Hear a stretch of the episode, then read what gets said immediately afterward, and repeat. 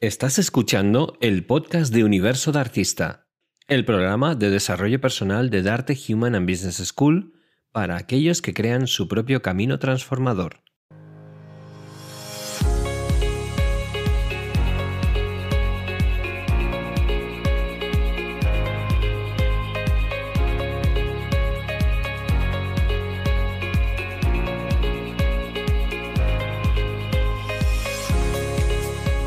Buenos días, artistas, ¿qué tal? ¿Qué tal estáis? Aquí estrenamos el duodecimosegundo programa de la segunda entrega o segunda temporada de Universo de Artistas. Espero que este fin de semana lo hayáis empe- empezado con mucha energía, a pesar de este frío que ya se ha instalado entre nosotros. Pero bueno, apetece esos ratitos de mantita y de sofá, ¿verdad, chicas? ¿Qué tal, Cristina Solera? ¿Qué tal, Samantha Catala? Buenos días. Bueno, pues yo soy fan de la mantita, o sea que a mí qué me vas a contar. Yo encantada de que llegue también un poquito el, el frío, que se ha hecho el verano larguito. Así que mantita, cafecito y a vernos una, una peli, vamos a decir romántica, venga. Vamos a decir romántica. Y además creo que, que viene muy bien también este tiempo de recogernos y de estar con nosotros mismos ahí calentitos y, y en casa. Bueno, o sea, qué, qué fenómeno. Somos aquí fans de este frío. Luego también seremos fan del verano cuando llegue. Somos fans de todo aquí, no pasa nada. Y bueno, pues damos las gracias, como siempre, a nuestros técnicos, a Pedro de las Heras en sonido, a Gustavo Rodríguez en sonido, en imagen, perdón. Y nada, y gracias a estas chicas maravillosas que me acompañan aquí, a Patricia Pamos. Y comenzamos, que hoy sí tenemos noticias.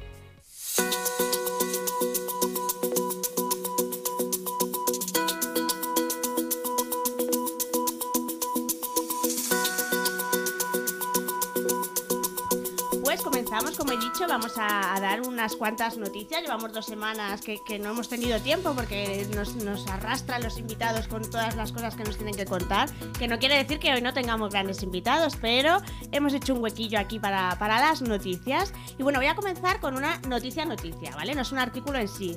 Es para comentar que el empresario y conferenciante y escritor Cipri Quintas, que le tuvimos además aquí la temporada pasada, le tuvimos la suerte de entrevistarlo, ha sacado un nuevo libro que se llama Sabu... Es que no sé si se dice así, Sabubona. Sabubona, en el que revela a los lectores el secreto del verdadero éxito, que se basa en dar sin esperar ni recibir nada a cambio y en promover la bondad y la confianza en las personas en todos los ámbitos de la vida, sea profesional o sea personal. Lo más bonito de este libro, aparte del nombre, que ahora vamos a hablar de ello, es que el 100% de los ingresos que se generen con los derechos de autor de este libro eh, estarán destinados al Centro Médico Chloe, que es uno de los proyectos de Babies Uganda, una ONG de cooperación internacional para el desarrollo que trabaja en las zonas más desfavorecidas de Uganda. Y Samantha, te quería preguntar, tú has estado, ¿no?, en la presentación de este libro. La presentación fue la semana pasada y la verdad que fue espectacular y sobre todo eh, esta palabra también identifica que cuando nos miramos a los ojos, eh, decirle a la otra persona yo te veo, que es decir que nos reconocemos entre iguales y la verdad que fue muy muy bonito y, y sobre todo desde el corazón como suele hacer si- siempre Cipri las cosas. Como has comentado, es un saludo, precisamente, el Sabubona es un saludo de una tribu africana, ¿no? Que lo que hace es eso, es una forma de visibilizar al otro, de aceptarlo tal y como es, con sus virtudes, matices y también con sus defectos.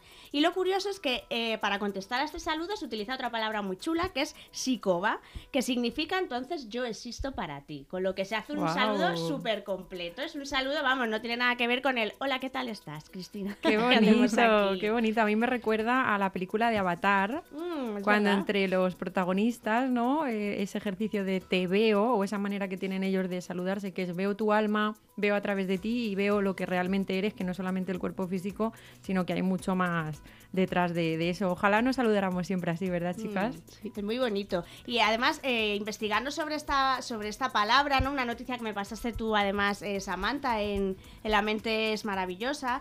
eh, era muy interesante porque realmente este saludo además tenía como una especie de ritual, ¿no? Muy interesante, porque cuando alguna de las personas de la tribu cometía algún error, en, en su cosa, como todo el mundo, pues eh, se les hacía como una especie de, reunión allá en el centro de, digamos, de, la zona de la aldea y todos se reunían alrededor de él. Y en otras cosas pensaríamos, esto sería para recibir algún tipo de castigo ejemplar, pero no, era al revés, era, se les decía esta palabra, sabubona, y era como para reconocerles que, que, vale, habían cometido un fallo, pero que ahora podían volver a encauzarse dentro de ese camino de nuevo de volver a hacerlo todo bien. Entonces, es, me parece como algo muy avanzado el reconocer ese paso, ese te, te acogemos, acogemos que tienes fallos como todo el mundo, pero que ahora seguramente podrás encaminarte. Me parece algo, porque como siempre vemos la representación de los castigos, ¿no? De, de, las cosas que se hacen cuando hacemos mal, de cómo eran pues penalizadas, yo que sé, desde las hogueras de la Inquisición hasta los sacrificios aztecas, ¿no? De, de aquellas épocas.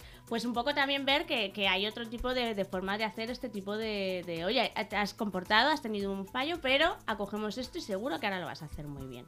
Sí, al final cambias castigo por oportunidad, uh -huh. por la palabra oportunidad, ¿no? Te damos otra oportunidad para que hagas las cosas de una manera diferente, que yo creo que todo el mundo nos merecemos una, una segunda oportunidad, ¿no? Cuando tenemos un, un, fallo. Y una tercera y una cuarta, hasta que, claro. hasta que lo consigamos. Claro, sí, sí, eso está maravilloso.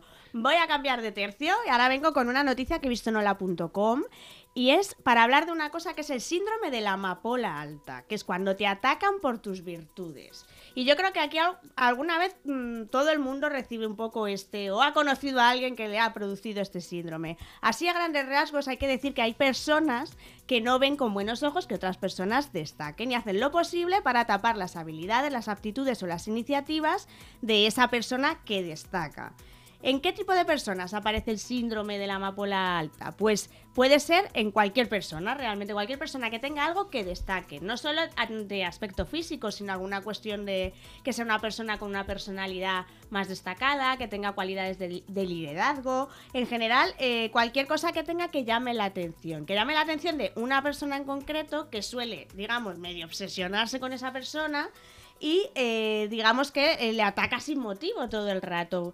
¿Por qué? Pues porque normalmente esa persona está intentando tapar la, realidad de por qué esa persona intenta cortar a esa amapola, que es muy bonito porque se llama el síndrome de la amapola alta, intenta cortar a esa persona, es porque eh, está intentando tapar los agujeros emocionales que tiene o está eh, intentando, eh, pues cercenar aquello que él no consigue o ella en, en, esas personas. Normalmente son personas que suelen atacar, a lo mejor no es que te insulten o te traten mal, pero a lo mejor te menosprecian delante de otros, intentan que tus logros no parezcan tantos logros. O sea, es como un ataque sutil, hay veces que es directo, pero es simplemente para hacer daño a otra persona que destaca por alguna cuestión que sea. Yo creo que en algún momento siempre nos ha pasado eso a cualquier persona que destaca por alguna cuestión y siempre hay alguien que le sienta uh -huh. muy mal, pero que le sienta muy mal porque en el fondo esa persona no se encuentra bien consigo misma.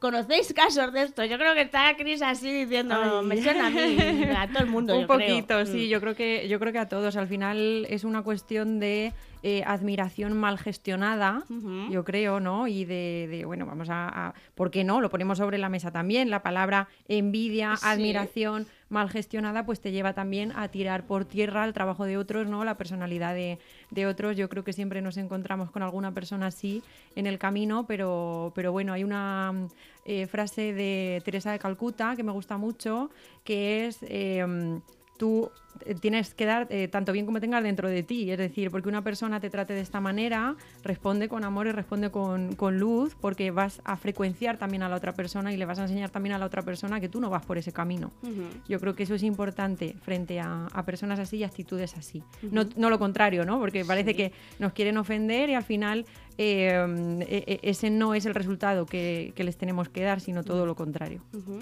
Interesante. Y fijaros, yo creo que también es salirte observar y también observarte tú, ¿no? Cómo estás recibiendo eh, esa sensación de que quieran tapar a lo mejor ese don, ¿no? Mm. Y ver a lo mejor que la otra persona, pues es algo suyo interno y que a ti te hace ver cómo tú lo recibes, ¿no? Y poner conciencia y decir, bueno, pues yo ahora mismo estoy seguro de mí y me atrevo pues a sentir que no le voy a gustar a todo el mundo, ¿no? Y, y no tapar ni, ni, hacer, ni hacerte más pequeñito, sino, bueno, pues entender que, que esa persona es algo que, que, tiene él, pero que no es contigo, mm. sino que en realidad es con su manera de mirar el mundo. Efectivamente. Eso que comentas, claro, eso también lleva un trabajo muy importante por parte de la persona que recibe ese ataque porque es complicado. Y aquí en la noticia, claro, dicen que lo que normalmente suele, suele hacer esa persona a veces es retraerse, es decir, pues no quiero destacar porque no quiero que me ataquen. Pero al final el mejor, eh, la mejor defensa, como dicen, es un buen ataque. Es decir, no, o sea, lo suyo es que sigas siendo tú, porque al final sí. es lo que dices tú, tienes que cambiar la perspectiva. El problema no es tuyo, el problema es de la otra persona, pero es verdad que eso requiere un trabajo muy importante importante de, de, saber, porque normalmente nos sentimos heridos enseguida con esos ataques. Pero bueno, ahí estamos, que hay que trabajar esa parte de ver un poco que si nos atacan, ver a lo mejor que el problema no es nuestro, que es de la otra persona. Y entenderla y acogerla y le podemos dar el saludo, esa bubona de te entiendo y te acojo. Efectivamente. Pero sigue tu camino, por favor. Eso sigue, sigue tú, tira por donde tengas que tirar. Al final, la vida nos pone ante estas situaciones como si estuviéramos en una cancha mm. de, de, entrenamiento. Sí. Entonces, hasta que no saltes la valla, te la van a seguir poniendo delante constantemente. Así que mejor que elijas el camino eh, del temple, ¿no? En, en, ese sentido, a que tires la valla constantemente porque, porque te estén atacando. Y ya pues vamos a terminar la última noticia que es, eh, es muy de actualidad porque es un tema que, que, nos ataca a todos, que es el overthinking o el pensar demasiado. Que yo creo que esto sí, mm, no sé de qué me a día de hoy tenemos todo en la mente ahí centrifugando, ¿no? ¿Por qué se produce? Pues mira, normalmente el overthinking es rumiar, no es darle vueltas a las cosas, pero no, lo triste aquí, por así decirlo, es que le damos vueltas a las cosas que no son importantes, o sea, las cosas del día a día. Y normalmente centrándonos en el pasado es esta conversación que tuve y le empiezas a analizar hasta el último matiz de lo que has hecho, que ya pasa la conversación, no tiene nada que ver, o aquella reunión que voy a tener dentro de dos, dentro de dos días y ya estoy viendo hasta el último detalle de todo lo que voy a hacer. Entonces, ¿Qué nos pasa? Que gastamos una cantidad de energía maravillosísima que podríamos emplear en otras cosas. Eh, ¿Cuál es la consecuencia? Pues normalmente la consecuencia del overthinking, la principal es la frustración, porque muchas veces pensamos vemos muchos problemas en ese pensamiento y al final son problemas que ni pasan a veces ni llegan a pasar y hemos gastado una energía que no nos ha valido más que para, para frustrarnos. En otras situaciones puede llegar incluso a generar un trastorno de ansiedad cuando aquello se convierte en algo muy obsesivo, en obsesionarte en cada punto de tu día a día, porque es que no, no, tienes la mente libre para disfrutar absolutamente nada. Y por supuesto el gasto de energía, porque ya sabemos que el cerebro es lo que más consume energía en nuestro organismo. ¿Cómo podemos hacerle frente al overthinking? Bueno, pues aquí te, en la noticia te dan algunos consejos, ¿no? Por un lado, redirigir tu pensamiento, que dices, sí, claro, ya me encantaría a mí, es fácil, ¿no?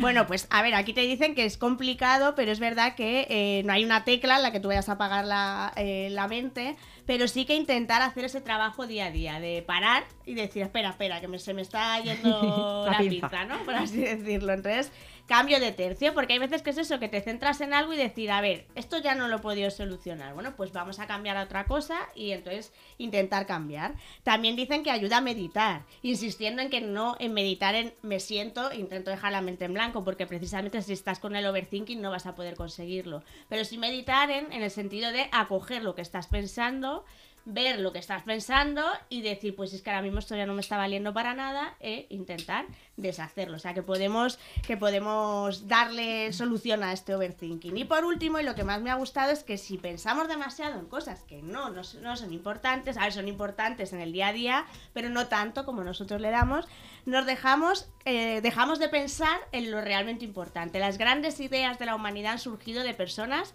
normalmente que estaban en calma, con la mente en calma, porque es cuando el ingenio y las grandes ideas vienen. Entonces, si pensamos mucho en cosas cotidianas que no que son simplemente de supervivencia, no dejamos que nuestra mente alcance grandes ideas y grandes pensamientos que, que son más importantes que el overthinking, porque sí, ¿qué os parece? Hay una frase muy bonita que me acompaña desde hace unos años que es a cada detalle la atención que se merezca. Mm y de verdad que te cambia la, la vida, ¿no? Porque muchas veces te quedas enganchado ahí a esa conversación, a eso que tienes que hacer, a ese que ta, ta, ta, ta. A cada detalle, la atención que se merezca. Y si es un detalle pequeño, atención pequeña. Ya está, sin más. Ole, pues yo creo que, vamos, no sé si tienes algo más que añadir, Samantha, pero... Simplificando. Amén. Amén. Dejarnos sentir más y menos pensamiento y más sentimiento, ¿no? Yo creo que, que, eso también nos va a dejar poner la atención en qué sentimos y no tanto en la cabeza todo el tiempo. Pues nada, con, con, estos consejos, ya sabéis, a pensar más a lo grande y en cosas importantes y a pensar menos en lo menos importante. Y nada, ya pasamos, que tenemos aquí al, al invitado esperando para que le entrevistes, ¿vale, Samantha? Vale, ahora vamos. Vamos para allá.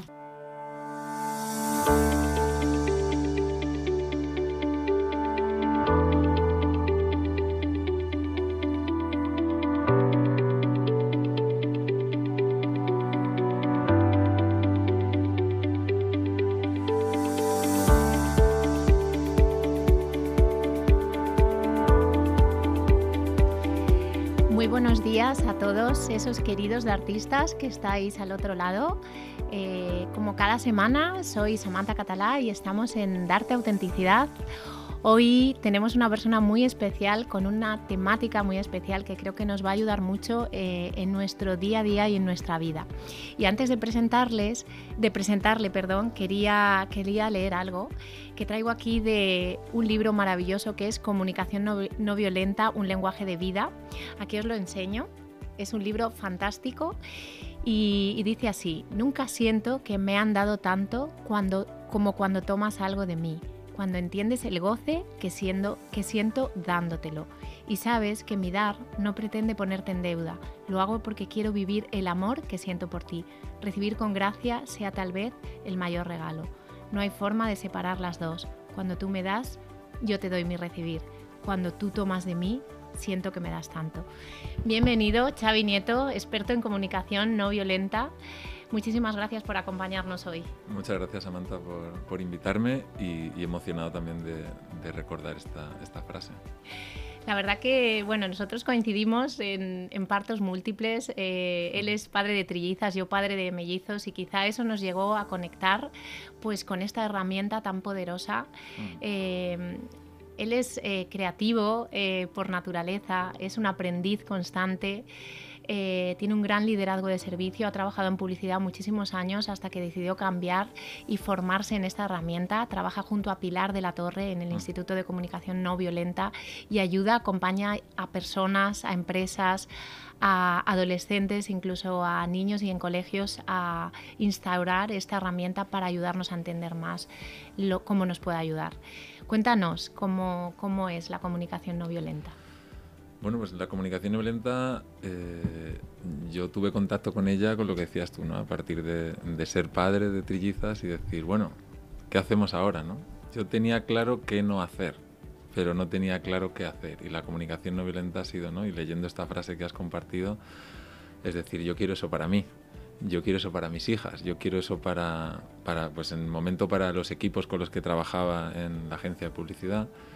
Y, y dado un momento fue como, bueno, Mm, esto sirve para conectar con las personas y con uno mismo de una manera que yo no había experimentado nunca en mi vida y, de ahí esa vocación de servicio, decir, hombre, esto no me lo puedo eh, callar para mí, que ya Marshall Rosenberg has leído el libro y ya estaba expandiéndolo por el mundo desde hace unos cuantos años y me apetecía formar parte de ese movimiento y decir, yo, mm, como decirte, sufro un poco cuando veo gente que utiliza violencia sin darse cuenta que está utilizando violencia, porque probablemente no sea una violencia explícita, puede ser una comunicación violenta. Pero claro, cuando observo padres y madres, o yo me he visto como padre utilizando comunicación violenta con mis hijas, que probablemente es lo último que quiero hacer en esta vida, mi última intención es eh, poder ser de alguna manera violento con mis hijas, pues me doy cuenta de, de ese camino cuán embarrado está y cómo podemos poner claridad desde la comunicación no violenta, decir, mira, nos comunicamos de esta forma, de esta forma conectamos y nos quitamos estas cosas de la culpa, estas cosas del juicio, de la exigencia y vemos cómo podemos conectar desde nuestras intenciones como seres humanos. Fíjate, la violencia sutil la tenemos instaurada en nosotros ¿no? como, como un patrón y, y, funcionamos en nuestro día a día pues, pues con ella, ¿no? como con normalidad. ¿Cómo podemos detectar y, poner un poco atención y conciencia a esa manera de comunicarnos con el otro para llegar a ese encuentro? Pues mira, esta pregunta cuando vamos a los coles y, hacemos sesiones con, con, niños y niñas a partir de tercero de primaria, yo les cuento la fábula de la rana hervida. No sé si la conoces, me dices que sí, ¿no? Sabemos que si pones una rana en, un, en, una olla con agua hirviendo, la rana salta, pero si la pones en, en, agua que está a temperatura ambiente y poco a poco va subiendo la temperatura, la rana no se da cuenta de eso. Los seres humanos no nos damos cuenta de esa comunicación violenta que está casi en ebullición. La ebullición sería la violencia explícita, pero estamos ahí en ese, somos esa rana que no nos damos cuenta que nos estamos hablando de una manera que es el origen de la violencia. El origen de la violencia está en la comunicación violenta. Si no existe comunicación violenta, no existe violencia. Como existe comunicación violenta, existe la violencia. Por eso, desde la comunicación no violenta, tratamos de comunicarnos de una manera que no fomentemos esa violencia explícita, ¿no? Tratar de hablar de una manera que no suba esa temperatura, que la rana no se tenga que adaptar a que porque vamos subiendo los grados, sino que podamos estar en temperatura ambiente. Y si la vida nos sube la temperatura un poco, pues no llegamos a ese punto de ebullición, ¿no? Que yo identifico sobre todo en, niños y niñas más pequeños, con los hermanos, ¿no? Porque hacemos ejercicios de, bueno, ¿cómo gestionáis el enfado? Y me llevo luego a casa lo que escriben los niños y niñas y es como, ostras, hay muchas peleas entre hermanos. Hay, hay muchos de, de, niños y niñas expresando como vocecita suya diciendo, no, machácale, no, eh, gánale, no, tienes que quedar por encima, ¿no?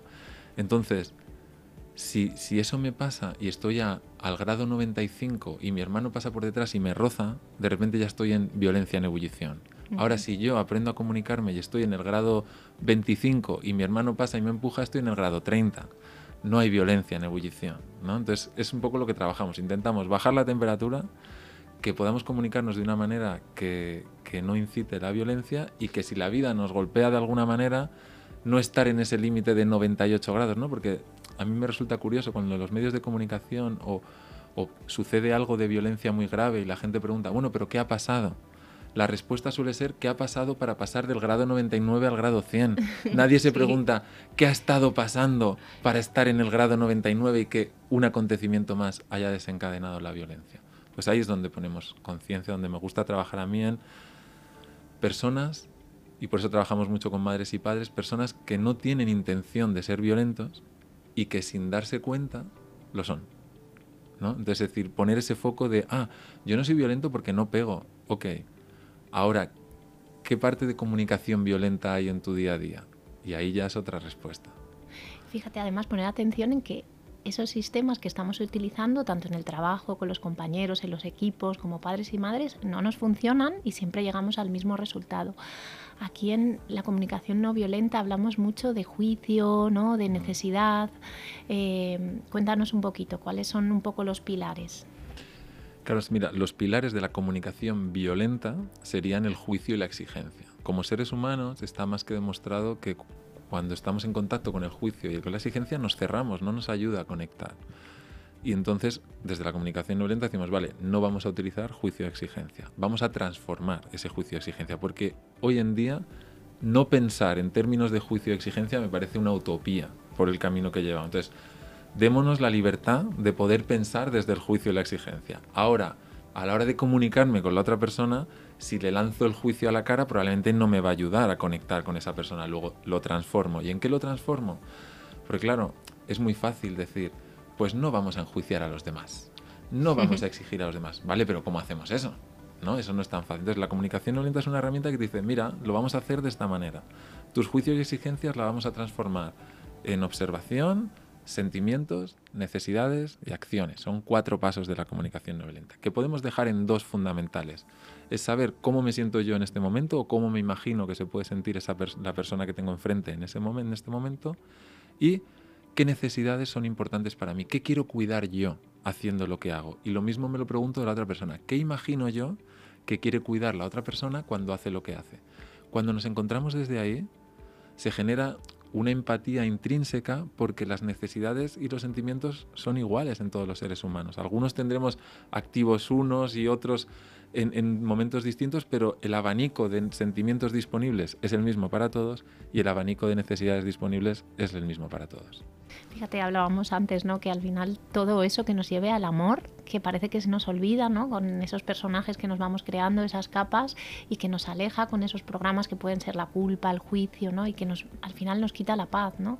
Y desde esa comunicación no violenta, pues llegar a esos caminos de encuentro en los que yo te miro y quiero saber qué necesitas tú también, y de ahí, pues, eh, tener esa conversación como desde una magia en la que los dos nos podamos siempre ganar y construir algo juntos. Claro, para mí, el, si tengo que decir un descubrimiento de Marshall Rosenberg, lo que para mí me ayuda muchísimo es el saber que hay estas necesidades que son energía de cuidado. Es decir, detrás de lo que hagamos como seres humanos hay siempre una energía de cuidado. Luego, a lo mejor no quiere decir esto que se niegue que haya personas que hagan daño. Lo que quiere decir esto es que cuando una persona hace daño, detrás de eso hay incluso una energía de cuidado, incluso la acción que, más daño pueda provocar esa acción probablemente la persona que lo está haciendo, probablemente no seguro, lo está haciendo desde una energía de cuidado más o menos consciente o inconsciente. Es decir, a lo mejor la acción no me gusta nada y es muy dañina, al mismo tiempo puedo identificar que esa persona estaba intentando proteger su espacio, su seguridad, tener valoración. Entonces, eso no significa que esa acción me guste y que diga, ah, pues qué bien esa persona que ha hecho esa acción, pero significa que puedo decir, ah, vale, le puedo validar que su intención era cuidar, que su intención era guardar su espacio, que su intención sea X. Y luego ya vamos a hablar de cómo esa acción que hace no me contribuye y cómo podemos hacer que esté compatible, que sea compatible con mis necesidades también. Entonces, cambia la conversación. Ya no es que tú lo haces mal, que yo lo hago bien. Es como, no, no, tú quieres contribuir a unas necesidades y yo quiero contribuir a otras y las necesidades nunca chocan. Así que vamos a ver, hablabas antes que había trabajado en agencias de publicidad como creativo. Ahora es una cosa de creatividad y eso cuando lo hacemos con los niños es alucinante las cosas que se les ocurren cuando dicen, mira, a lo mejor eh, uno tiene necesidad de movimiento y otro de descanso. Y dice, pero eso choca, ¿no? Vamos a ver cómo podemos tener movimiento y descanso a la vez. Y encuentran soluciones los niños y niñas. El otro día me decían una de, pues mira, vamos a jugar al escondite inglés, pero yo siempre me la ligo. Así que yo tengo descanso y la otra persona tiene movimiento. Y digo, toma ya, fíjate qué buena solución en vez de estar diciendo, eres un vago porque no te mueves, o tú te estás moviendo todo el rato y deberías ser más tranquilo. No, vamos a ver cómo podemos nutrir nuestras necesidades. Qué maravilla además incluir ahí la creatividad de generar nuevos puentes, ¿no? Diferentes a, los que hemos estado utilizando hasta ahora. Antes también hablábamos, ¿no? De situaciones en las que, por ejemplo, eso nos pasa mucho a los padres, que a lo mejor nuestros padres, pues eh, ellos desde su lugar y desde su visión intentan pues modificar cosas que, hacemos con nuestros hijos, ¿no? ¿Cómo sería eso aplicado en una realidad de llegar a ese punto de encuentro? Claro, lo que intentamos evitar aquí es eso que estás haciendo está mal, no deberías hacerlo, hay algo malo en ti por hacer, por hacer eso. Yo pongo un ejemplo muy típico, la persona que me escucha mucho dirá, pues ya podrías poner otro ejemplo. Pues siento, voy a decir este porque es el primero que me ha, salido ahora, ¿no? Y porque es un ejemplo que, he experimentado con mis hijas, ¿no? Entonces un día acabamos de comprar el sofá de casa y nos encontramos a, a las tres niñas que estaban saltando encima del sofá recién comprado. Entonces ahí el primer impulso es bajaros de ahí, sois unas irrespetuosas, ¿no? Entonces, desde la comunicación no lenta decimos, vale, ¿qué necesidad puede tener mi hija o cualquier persona en cualquier circunstancia cuando está haciendo eso? Pues mis hijas se querían divertir. Entonces yo le puedo decir, oye hija o hijas, veo que os estáis divirtiendo un montón. Yo estoy sufriendo por dentro, pero de momento veo que os estáis divirtiendo un montón y tal. Ah, pues sí, papá, porque mira cómo salta, mira no sé qué, qué buena compra que habéis hecho. Vale. Al mismo tiempo, yo estoy sufriendo.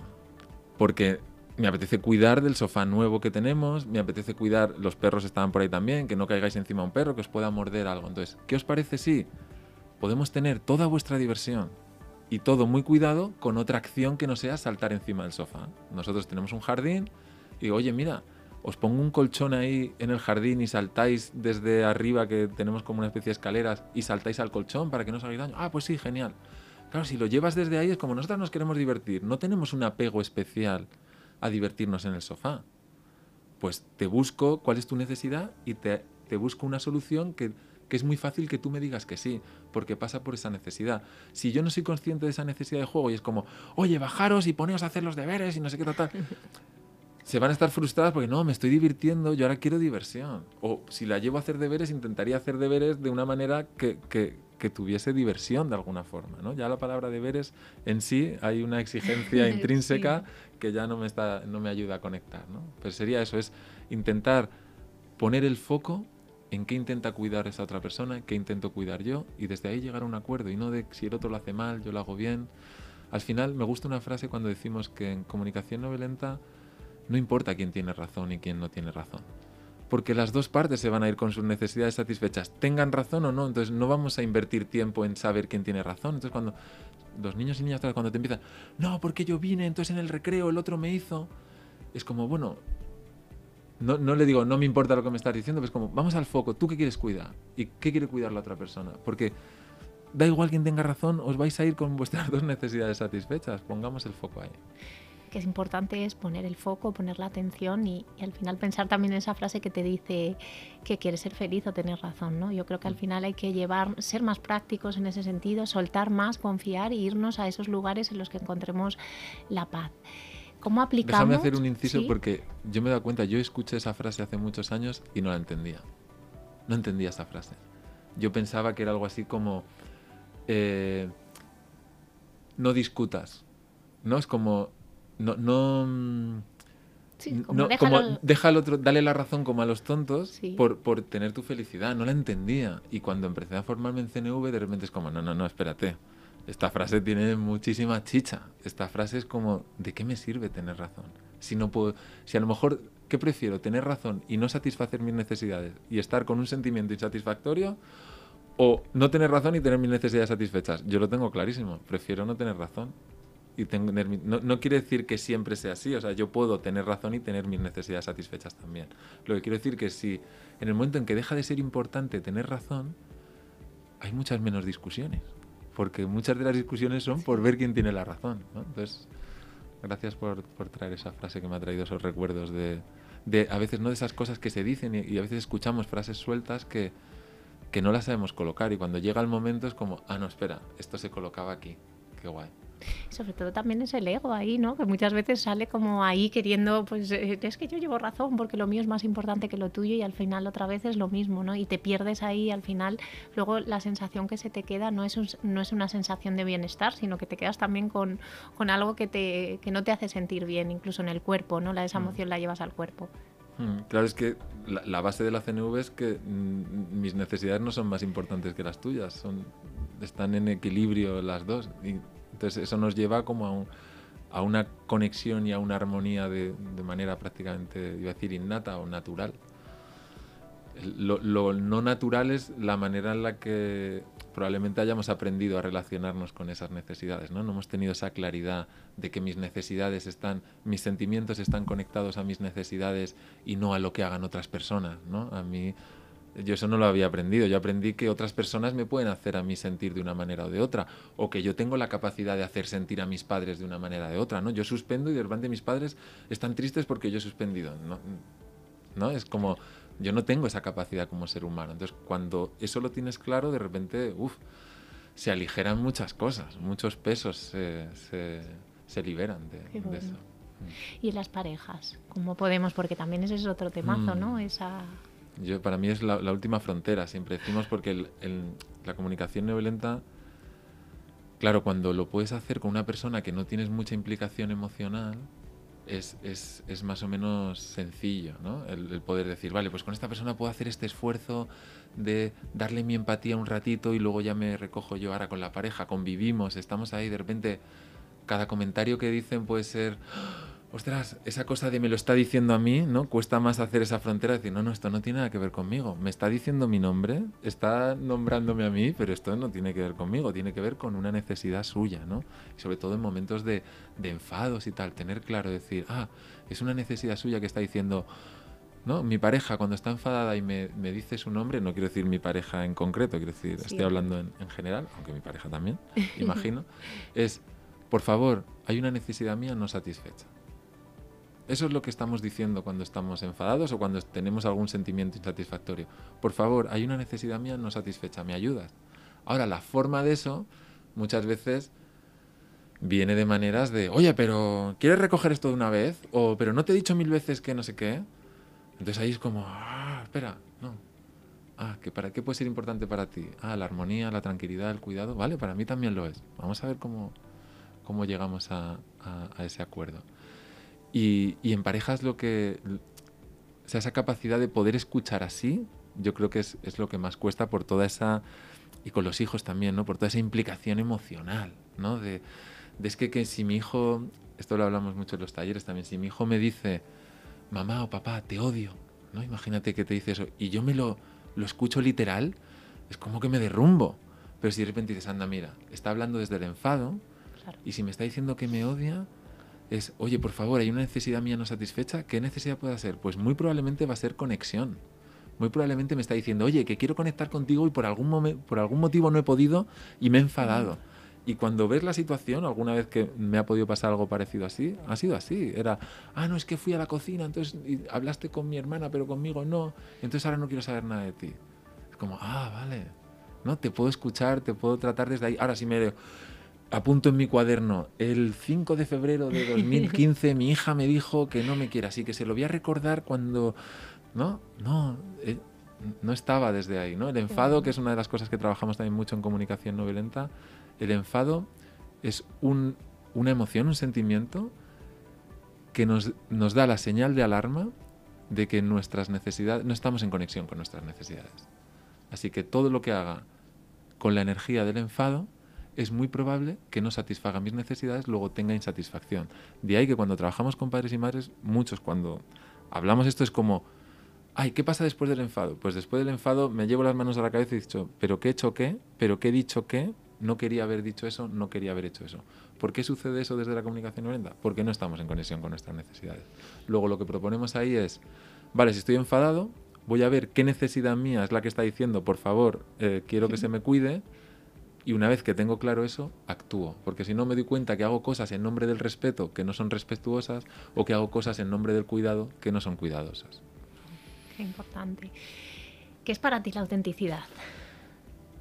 Pues para mí la autenticidad es poder expresarme según mis sentimientos y mis necesidades, ¿no? que, que, que expresa Marshall Rosenberg, y, y, y así puedo ser auténtico y decir cómo me siento y qué necesito, y la otra persona me puede acoger, porque yo con la autenticidad a veces lo he confundido con la rebelión, ¿no? De decir, ah, pues yo creo que tú eres una mentirosa o yo creo que no sé qué, entonces te lo voy a decir de manera auténtica, ¿no? Lo que se llama ahora sincericidio, ¿no? Pues no, yo puedo ser auténtico, decir lo que está vivo en mí, siendo cuidadoso conmigo y cuidadoso con la persona que escucha. Eso para mí es ser auténtico. Una pregunta que nos dejó Antonio del Olmo aquí, Venga. para ti. Eh, en esta sociedad que, que estamos viviendo ahora, ahora de cambio de paradigma, ¿cuál crees tú que es el valor más importante, que uno de los valores importantes que debiéramos tener o poner atención? Pues a ver, voy a ir con el amor y lo hemos hablado antes también, ¿no? Entonces decir, para mí el amor es un norte y es, y es el camino, ¿no? Entonces si yo voy al norte no puedo ir por otro sitio que no sea yendo al norte, ¿no? Entonces si mi valor es el amor, yo no compro de, ah, para tener amor voy a hacer esto no cuidadoso y no amoroso, pero que me va a llevar al amor. No, no creo en eso. Si mi valor es el amor, es el norte y es el camino. Mm. Y dinos dónde te pueden encontrar. Pues me pueden encontrar en, en la página web involu- involucracia.com como involucrar y en redes sociales como chavinieto arroba... Bueno, eso no iba a decir el correo electrónico, como arroba chavinieto.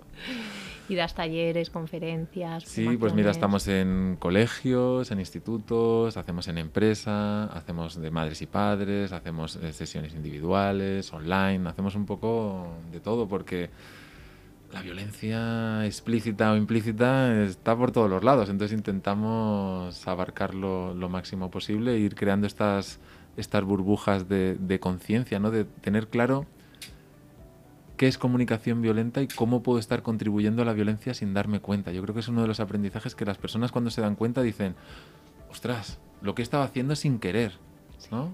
Ahí es donde me gusta trabajar el que porque el que lo hace queriendo, pues ahí ya no, no puedo entrar, pero el que lo está haciendo sin querer es como, jo, poder poder aportar ahí. Bueno, Xavi, muchísimas gracias por estar aquí con esta herramienta tan poderosa que creo que nos puede cambiar la vida. Y muchísimas gracias a todos. Nos vemos la semana que viene y que paséis feliz fin de semana.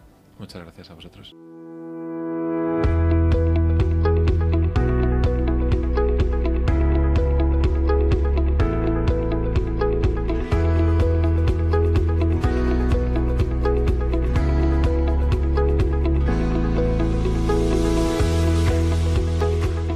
Continuamos aquí en Hall of Fame, ahora con la sección donde conocemos a aquellas personas que han pasado por la escuela de Darte, que han estudiado con nosotros principalmente el máster en coaching profesional con inteligencia emocional y practitioner en PNL y que eh, están ahora teniendo una carrera de éxito, están llevando a cabo aquel proyecto con el que habían soñado y están desarrollando su carrera como coaches. Hoy tenemos a Daniel Mariño, como he dicho, él es de artista y ejerce actualmente como life coach y tiene una visión muy clara. Por un lado, enseñarte a encontrar ese propósito que tienes en la vida y a hacer que el entrenamiento de la mente, las emociones y el espíritu se convierta en algo tan importante como el entrenamiento de cualquier otra parte de nuestro cuerpo. ¿Qué tal, Daniel? ¿Qué tal? Buenos días. Hola, buenos días, ¿cómo estáis? Pues muy bien, nosotros encantados de tenerte, de tenerte aquí porque como he dicho nos encanta conocer cómo os va, aquellos proyectos que tenéis, eh, encontrar cómo ayudáis o cómo acompañáis a otras eh, personas. Y bueno, la primera pregunta que solemos hacer aquí es ¿qué hizo a Daniel Mariño decidir dedicarse al coaching? Porque si no me equivoco, tú has estudiado ADE, Administración y Dirección de Empresas, si no me equivoco.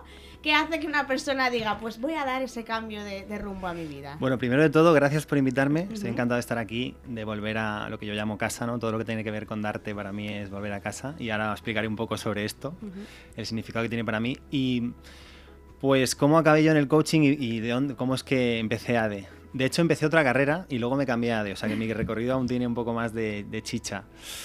Pues bueno, yo creo que me pasó algo que le pasa a mucha gente, a muchas personas, que es que eliges algo, pero en realidad no lo estás escogiendo realmente, ¿no? Lo eliges porque es un condicionamiento social, familiar. Mm, ¿no? Yo cuando acabé el bachillerato no tenía realmente idea de, qué era lo que yo quería hacer y, hacia dónde quería tirar, pero al final pues te dejas llevar por, por lo que crees que es lo correcto, lo que crees que va a tener salidas, lo que crees que va a gustar o encajar en tu mm. familia, eh, etcétera. Y entonces pues yo me dejé llevar por eso también.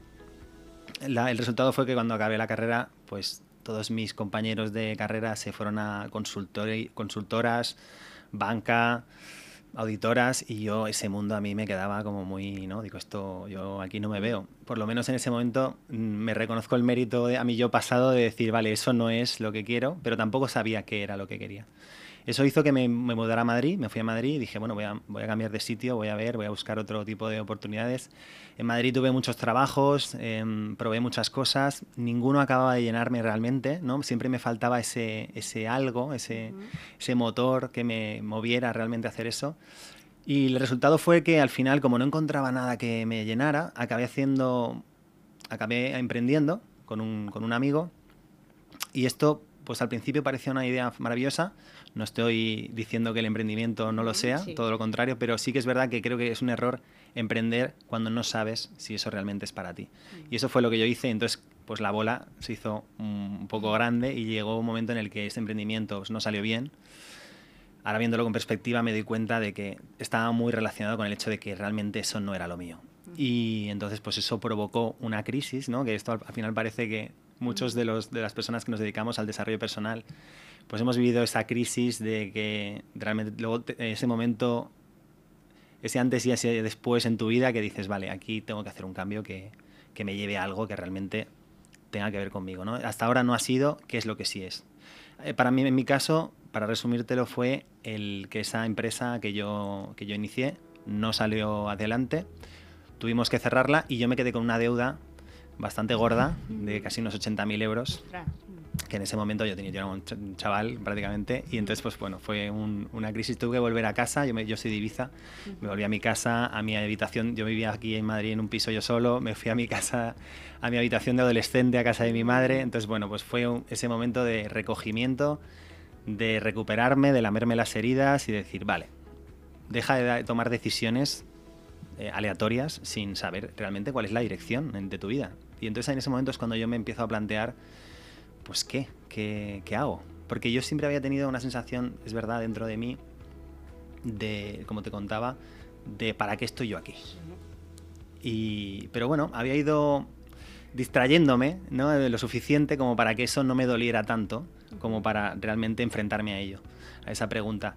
Y en ese momento, digamos que ya no tuve más remedio de, hacerle frente. Y ahí fue cuando empecé a abrirme realmente y decir, vale, ¿qué es lo que realmente yo he venido a hacer aquí o qué es lo que yo realmente puedo hacer que tenga que ver conmigo y que me haga feliz? Y entonces es cuando aparece por ahí Darte, aparece el coaching y, hay algo ahí, casi diría mágico, que, me atrae inevitablemente como un imán y entonces pues yo me inscribo al máster, em, recuerdo perfectamente la llamada telefónica que tuve eh, al inscribirme y luego recuerdo perfectamente el primer día y por eso te decía que creo que Darte para mí es mi casa.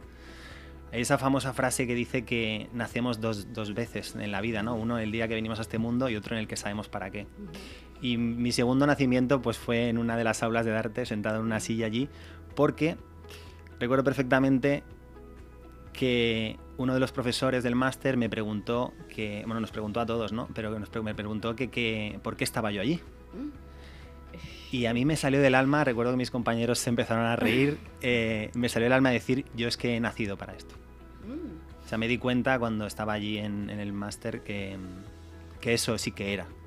Y entonces, como eso supuso un, cambio tan radical en mi vida, o sea, es como que todas las piezas del puzzle se empezaron a ordenar y a alinear, pues inevitablemente mi proyecto, con el que supongo que ahora me preguntarás por él, Mm. pero inevitablemente mi proyecto pues está enfocado a ayudar a otras personas a encontrar ese, ese algo, ese para qué. Sí, lo que has comentado, eh, te iba a preguntar ahora porque, claro, tu proyecto dentro de, claro, el life coaching eh, tiene muchas eh, aplicaciones, ¿no? Pero tú estás enfocado en esa parte de hacer, ayudar a las personas a encontrar ese propósito. Pero es que mi duda es, y yo creo que la de todo el mundo, ¿cuándo te puedes dar cuenta? Primero, yo creo que es importante en el momento en el que dices, es que no tengo un propósito, ¿no? Porque vivimos un poco en piloto automático, ¿no? Tenemos un tra- si tienes un trabajo, tienes, digamos, el paquete, ¿no? Que te han vendido de, tienes un trabajo, estás bien establemente, pues ya está, está todo bien. Pero es verdad que siempre hay alguien que dice, me falta algo, ¿no? Ese algo que me falta. Vale, por un lado está esa parte de determinar, me falta algo, pero por otro lado, ¿en qué momento tú te das cuenta de, ostras, he encontrado mi propósito? Porque eso también es importante, ¿no? ¿Cuándo, cuándo te puedes dar cuenta de que lo has encontrado? ¿Qué notas? ¿Qué sientes? Bueno, sientes muchas cosas, Mm. pero aquí lo creo lo primero es dejar, eh, dejar claro algo importante y es que también el propósito es una palabra, un concepto que está muy manido y está Sí. muy pervertido y entonces, según mi visión, evidentemente, aquí para, para no enredarnos en la terminología, pero para mí el propósito no es un objetivo de vida, o sea, no es un sitio al que llegas, ni tampoco es tu trabajo, ni es tu profesión. Eso no es tu propósito. eso, ¿eh? Es decir, tu propósito es otra cosa. De hecho, tu propósito. O sea, yo se habla por ahí, se dice, incluso yo también lo utilizo, el hecho de descubrir tu propósito. Pero en realidad es, una, es un descubrimiento de ti mismo. Ah. O sea, tú te descubres a ti mismo y solo entonces es cuando, por decirlo de alguna manera, de manera muy resumida, tu propósito se te revela, ¿no? O, o puedes conectar con tu propósito. Pero al final es un descubrimiento de ti mismo. Es decir, no puedes encontrar el propósito fuera de ti. Que eso es lo que solemos hacer, ¿no? Como sociedad miramos fuera en vez de mirar hacia adentro. Incluso construimos nuestra vida eh, de fuera hacia adentro. Ujú. Cuando yo creo que debería ser al revés, ¿no? Es primero esa mirada hacia adentro y luego ya conecto con lo que hay ahí fuera, conecto con el mundo. Entonces el propósito para mí, como te decía, no es un lugar al que llego, sino es más bien una dirección hacia la que avanzo, ¿no? En la que me dirijo, que tiene que ver conmigo. Eh, decía el compañero que ha estado antes aquí en, en la radio, ¿no? Le que he escuchado Mm. decir, hablaba del norte, ¿no? De tener Sí. claro nuestro norte. Pues al final, para mí el propósito es eso. Es ese norte, que cada uno tendrá uno distinto, tiene esa particularidad, que tu propósito es tuyo y solo tuyo. Y también creo que hay que quitarle un poco de peso al propósito porque también a veces eh, da un poco de miedo, ¿no? Es una palabra que dices, ostras, si no tengo un propósito voy a ser infeliz, si no sé cuál es, Mm. mi vida va a ser un, un- un desastre y un caos y voy a ser miserable toda mi vida. No es así, ¿no? Al final es lo que te decía, tu propósito no te puede dar miedo porque tu propósito no es más que, que la- una extensión de quién eres tú, una manifestación de lo que eres. Y además tu propósito se puede recoger en una frase, por decirlo de alguna manera, pero eh, se puede transformar y puede modificarse a medida que tú vas avanzando, evolucionando y conectando más contigo mismo. Así que el propósito es eso, es más bien ese faro que te guía ¿no? en la dirección adecuada, pero es la dirección correcta, entre comillas, pero correcta para ti. Nadie te puede decir tu propósito es por ahí. Eso lo Ah. tienes que descubrir tú a medida que tú pues vas quitando pues todo lo que te separa de ti mismo, podríamos decir. Uno de los programas de acompañamiento que tienes, que, que tiene nombre propio, ¿no? Es el coaching para valientes, ¿no? ¿Por qué ese nombre? ¿Es que hacer un proceso de coaching siempre es, es tan impo- es algo tan arriesgado como, yo qué sé, saltar, hacer puenting o tirarse en paracaídas?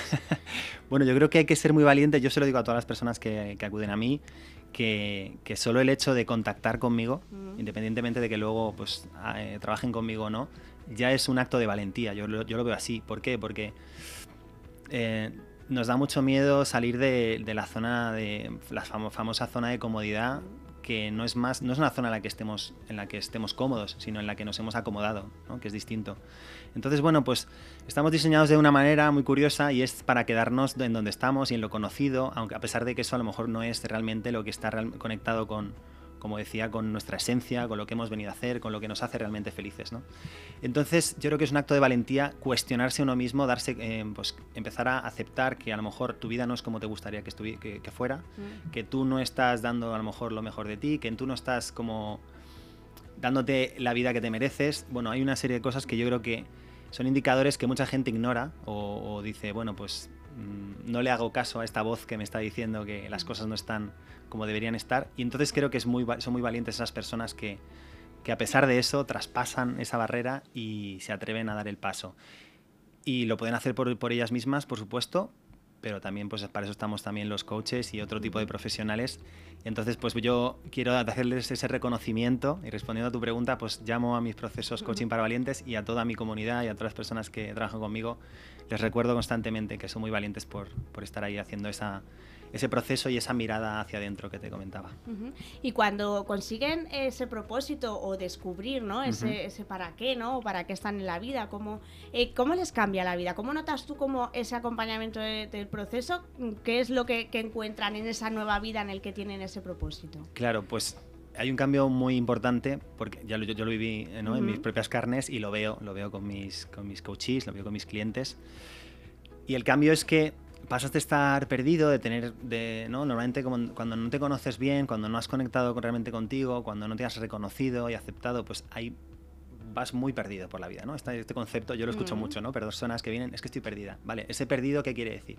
Ese perdido quiere decir que es que eh, no sé hacia dónde voy, eh, no sé qué es lo mío. Entonces, eh, el propósito te da esa certeza de caminar. Evidentemente, no, no sabes qué te va a deparar el camino, ¿no? Y eso es la maravilla de la vida sí. también. No sabes lo que vas a encontrarte mañana. Pero sí sabes, o sea, el propósito te da esa brújula que tú puedes eh, mirar siempre que quieras, siempre que lo necesites, y que te dice, vale, esa es la dirección adecuada para ti, es la dirección más alineada contigo. Entonces, pues tú vas dando pasos en esa dirección. Y eso lo que, lo que te da es, te reconforta, te da seguridad, uh -huh. te da claridad, y eso te permite sacar lo mejor de ti, des desarrollar tus talentos, crecer como persona, hacer algo que te apasiona. Yo creo que además cuando encuentras tu propósito, Luego, luego, una cosa es el propósito, que es la dirección que decíamos, y otra cosa es luego cómo yo manifiesto ese propósito, cómo lo bajo a tierra, cómo, que yo lo llamo el vehículo, ¿no? Es.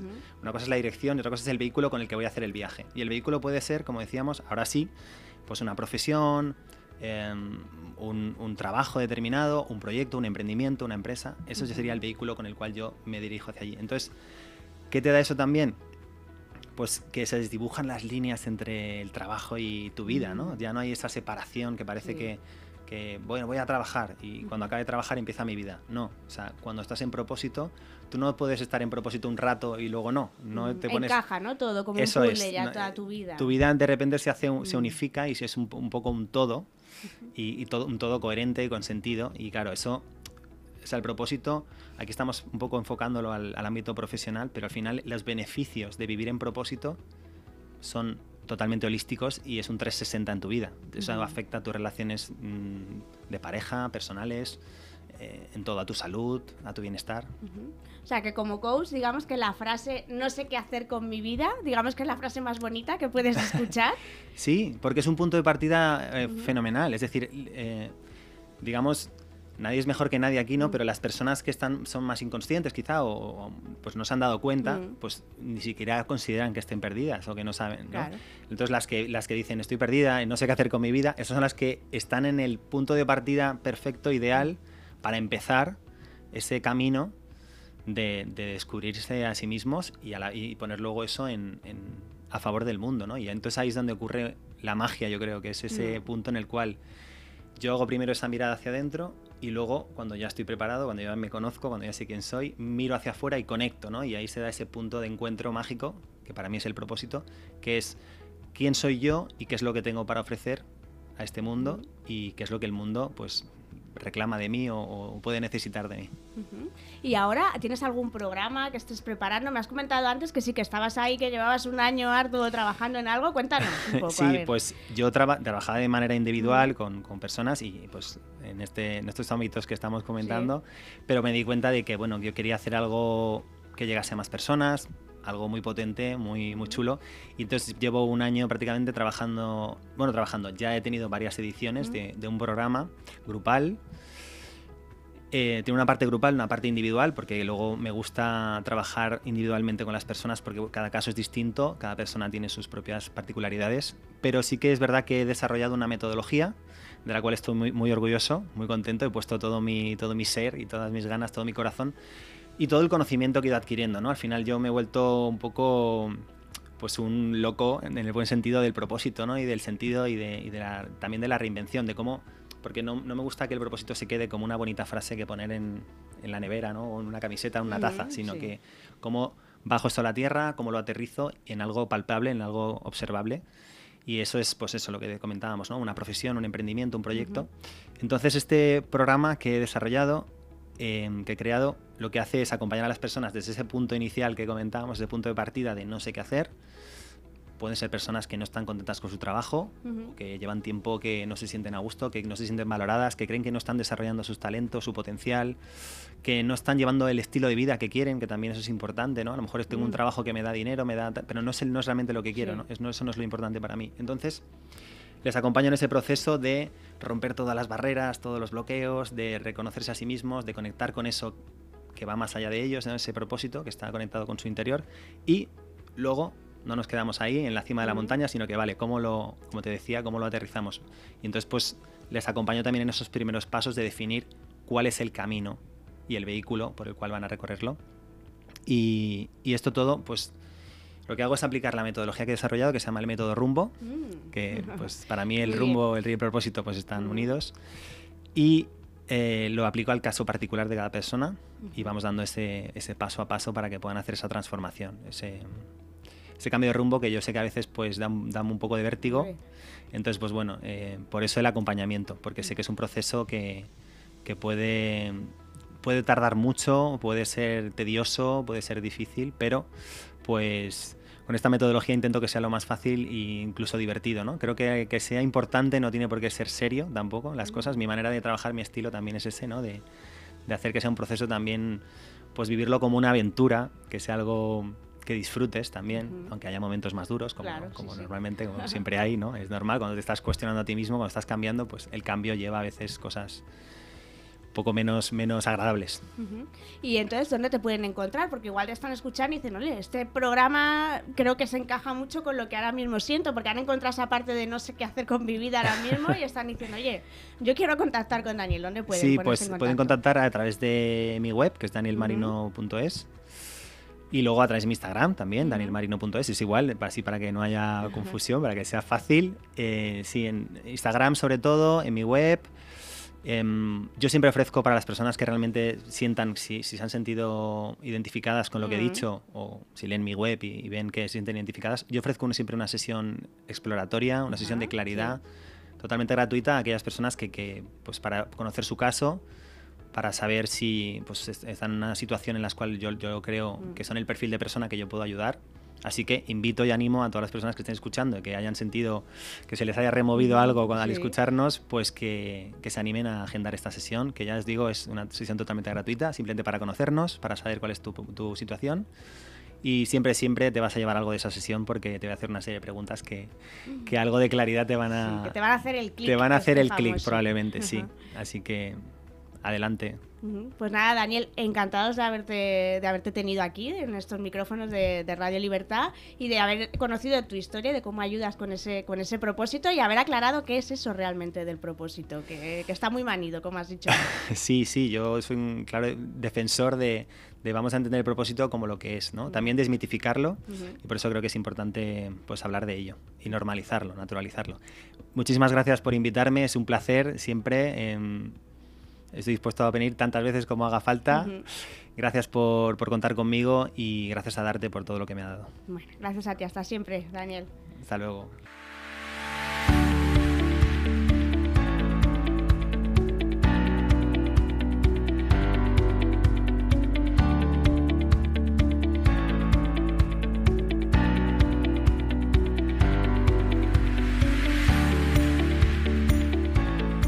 Continuamos programa, ahora vamos a aprender, vamos a aprender en nuestra Universidad de Coaching, donde ya sabéis que aprendemos un montón sobre desarrollo personal, sobre conceptos, herramientas eh, y un montón de cosas relacionadas con el crecimiento humano. Hoy además tenemos una invitada muy especial que nos va a hablar de un tema que creo que es de interés general, porque al final es un tema del que, del que todos tenemos que saber porque nos nutrimos y comemos, porque vamos a hablar de nutrición emocional. Y para ello hemos traído a yo creo la, la mayor referente actualmente en este terreno, que es Fran Sabal. Os voy a contar un poco. Ella es licenciada en nutrición y dietéticas, posgraduada en enfermedades crónicas, también tiene máster en coaching e inteligencia emocional, pero también es máster y trainer en PNL. Y a partir de ahí ha creado la Escuela de Nutrición Emocional y el libro con el mismo nombre que ya es un éxito de ventas. ¿Qué tal, Fran Sabal? Buenos días. Hola Patricia, muy muy bien, muchas gracias por la invitación. Encantada de estar aquí con ustedes. Nada, los encantados somos nosotros. Primero te voy a preguntar qué tal, porque sé que estás a puntito ya de dar a luz en breves. Quería preguntarte qué tal estás y, por eso te, te agradezco más. Nada, muy bien, muy bien. Aquí feliz esperando al nuevo integrante de nuestra familia. Bueno, me alegro. Pues bueno, como he comentado, eh, te, hemos, eh, te hemos traído, hemos querido conversar contigo precisamente de un tema que es el de la nutrición emocional, porque al final, como he dicho, la nutrición es importante para todo el mundo. Todo el mundo necesitamos nutrirnos, todo el mundo comemos, ¿no? Para vivir, pero más allá de para vivir, la nutrición es algo más importante. Sobre todo queríamos empezar sabiendo qué diferencia hay entre lo que es la nutrición emocional con lo que es la nutrición a secas. Claro, lo que pasa es que la nutrición emocional nosotros la presentamos como una nueva perspectiva para poder complementar la nutrición convencional ya que nos damos cuenta que la nutrición que por lo general vemos o que se nos ha enseñado en las universidades y cuando vamos a ver una nutricionista es la que nos enseña, está muy enfocada en la parte física, lo cual por supuesto es súper importante aprender a comer bien, eh, tener buenos hábitos de sueño, poder realizar actividad física, pero no lo es todo. Entonces, eh, como ha pasado en la salud en general, como que a la persona se le ha separado, ¿no? Es como que nuestro cuerpo físico fuera por un lado y nuestros pensamientos, nuestras emociones fueran por otro, pero eso no es así, realmente somos seres integrales, con lo cual la nutrición emocional viene a complementar eh, esta nutrición convencional con esta perspectiva de entender que eh, lo que comemos obviamente es importante, pero no lo es todo. El cómo estamos comiendo, el cómo nos estamos relacionando con la comida es determinante a la hora de nuestras decisiones alimentarias, con lo cual si comenzamos a a observar y a entender nuestros pensamientos y emociones, considerando que son nuestras emociones las que nos llevan a tomar acción y las que nos llevan a tomar nuestras decisiones alimentarias y a entender que ahí es la base en donde necesitamos trabajar, nuestros resultados a nivel de nutrición, de salud y de cualquier cosa en la vida realmente van a ser a corto, mediano y largo plazo, porque vamos a estar, estar trabajando desde la base, no simplemente desde algo más superficial como es eh, come menos, eh, come más lechuga, no coma azúcar, sí, pero el punto, si la gente generalmente sabe qué comer y qué no, si uno sabe lo que le hace daño, pero ¿qué pasa? Que internamente no lo ponemos en práctica y ahí en el fondo se abre todo este campo maravilloso del desarrollo personal, del autoconocimiento para poder entender nuestros hábitos alimentarios. Entonces, eh, muchas veces el fracaso ¿no? de, las dietas, principalmente las que son para perder peso, ¿no? que al final es como que parece que la gente solo se acerca a un nutricionista, a un dietista cuando quiere perder peso, ¿no? porque claro, a lo mejor ha llegado un momento en el que su salud en general se ha sentido resentida en ese terreno. Eh, puede ser que eh, el fracaso de muchas de las dietas que se hacen es porque no se trata esa parte emocional, solo se trata el tienes que comer o combinar estos tipos de alimentos que como has dicho tú está muy bien, ¿no? Hay que saber eh, bien eh, qué son las proteínas, los carbohidratos, lo que hacen en nuestro cuerpo, pero puede ser que la clave a lo mejor de esos fracasos que suele haber es porque no se trata esa parte tan emocional o de pensamientos. O sea, yo estoy segura que una de las deudas que tenemos en nutrición, yo entré a la universidad a estudiar la licenciatura en nutrición en Chile, yo soy chilena, el año 2006, entonces ya son hace 18 años que, que entré en este mundo de la nutrición y veíamos los índices de salud y hoy, al, al 2022, 18 años después, pese a toda la información que hay, a toda la información gratuita que uno puede acceder, los índices de salud están peor. Mm. Entonces, lo que hace muchos años atrás, las primeras causas de, de, enfermedad y de mortalidad de las personas eran principalmente enfermedades infecciosas y al día de hoy vemos cómo esas enfermedades infecciosas han en el fondo cambiado completamente y actualmente si revisamos las 10 primeras causas de muerte a nivel mundial, de esas 10, 8 son por malos hábitos de vida, los cuales incluyen la nutrición. Mm. Entonces, yo siempre digo, ¿no? Creo que como profesionales de la salud, eh, como terapeuta, etcétera, tenemos una deuda con la salud, una deuda que se está viendo evidentemente a través de la nutrición y creo que el haber separado al ser humano como un cuerpo físico, como casi que un conteo de calorías, como caloría que entra menos caloría que sale igual nosotros, ha sido un grave error porque finalmente nuestro cuerpo no es matemática pura, nuestro cuerpo no es un 1 más 1 es igual a 2, hay múltiples factores que están involucrados en nuestro metabolismo, en nuestro proceso digestivo, en absorción de nutrientes, etcétera. Y además de eso, que finalmente cada cuerpo es único, eh, eh, tenemos todo el tema de pensamiento y emociones que son los que nos mueven en nuestra vida. Entonces, eh, ¿cómo es posible que si yo le digo a un diabético, si tú sigues comiendo así, te van a amputar la pierna? Y esa persona sigue comiendo así. Entonces uno dice, ¿qué pasa? ¿No? O sea, pero, pero es lo mismo con el cigarro. Si tú sigues fumando, te puede dar un cáncer y uno sigue fumando. Entonces uno dice, ¿qué hay internamente que nos dañamos de esta manera? ¿Qué, qué, qué, cómo nos estamos dañando así? ¿Qué castigo estamos pagando en el fondo?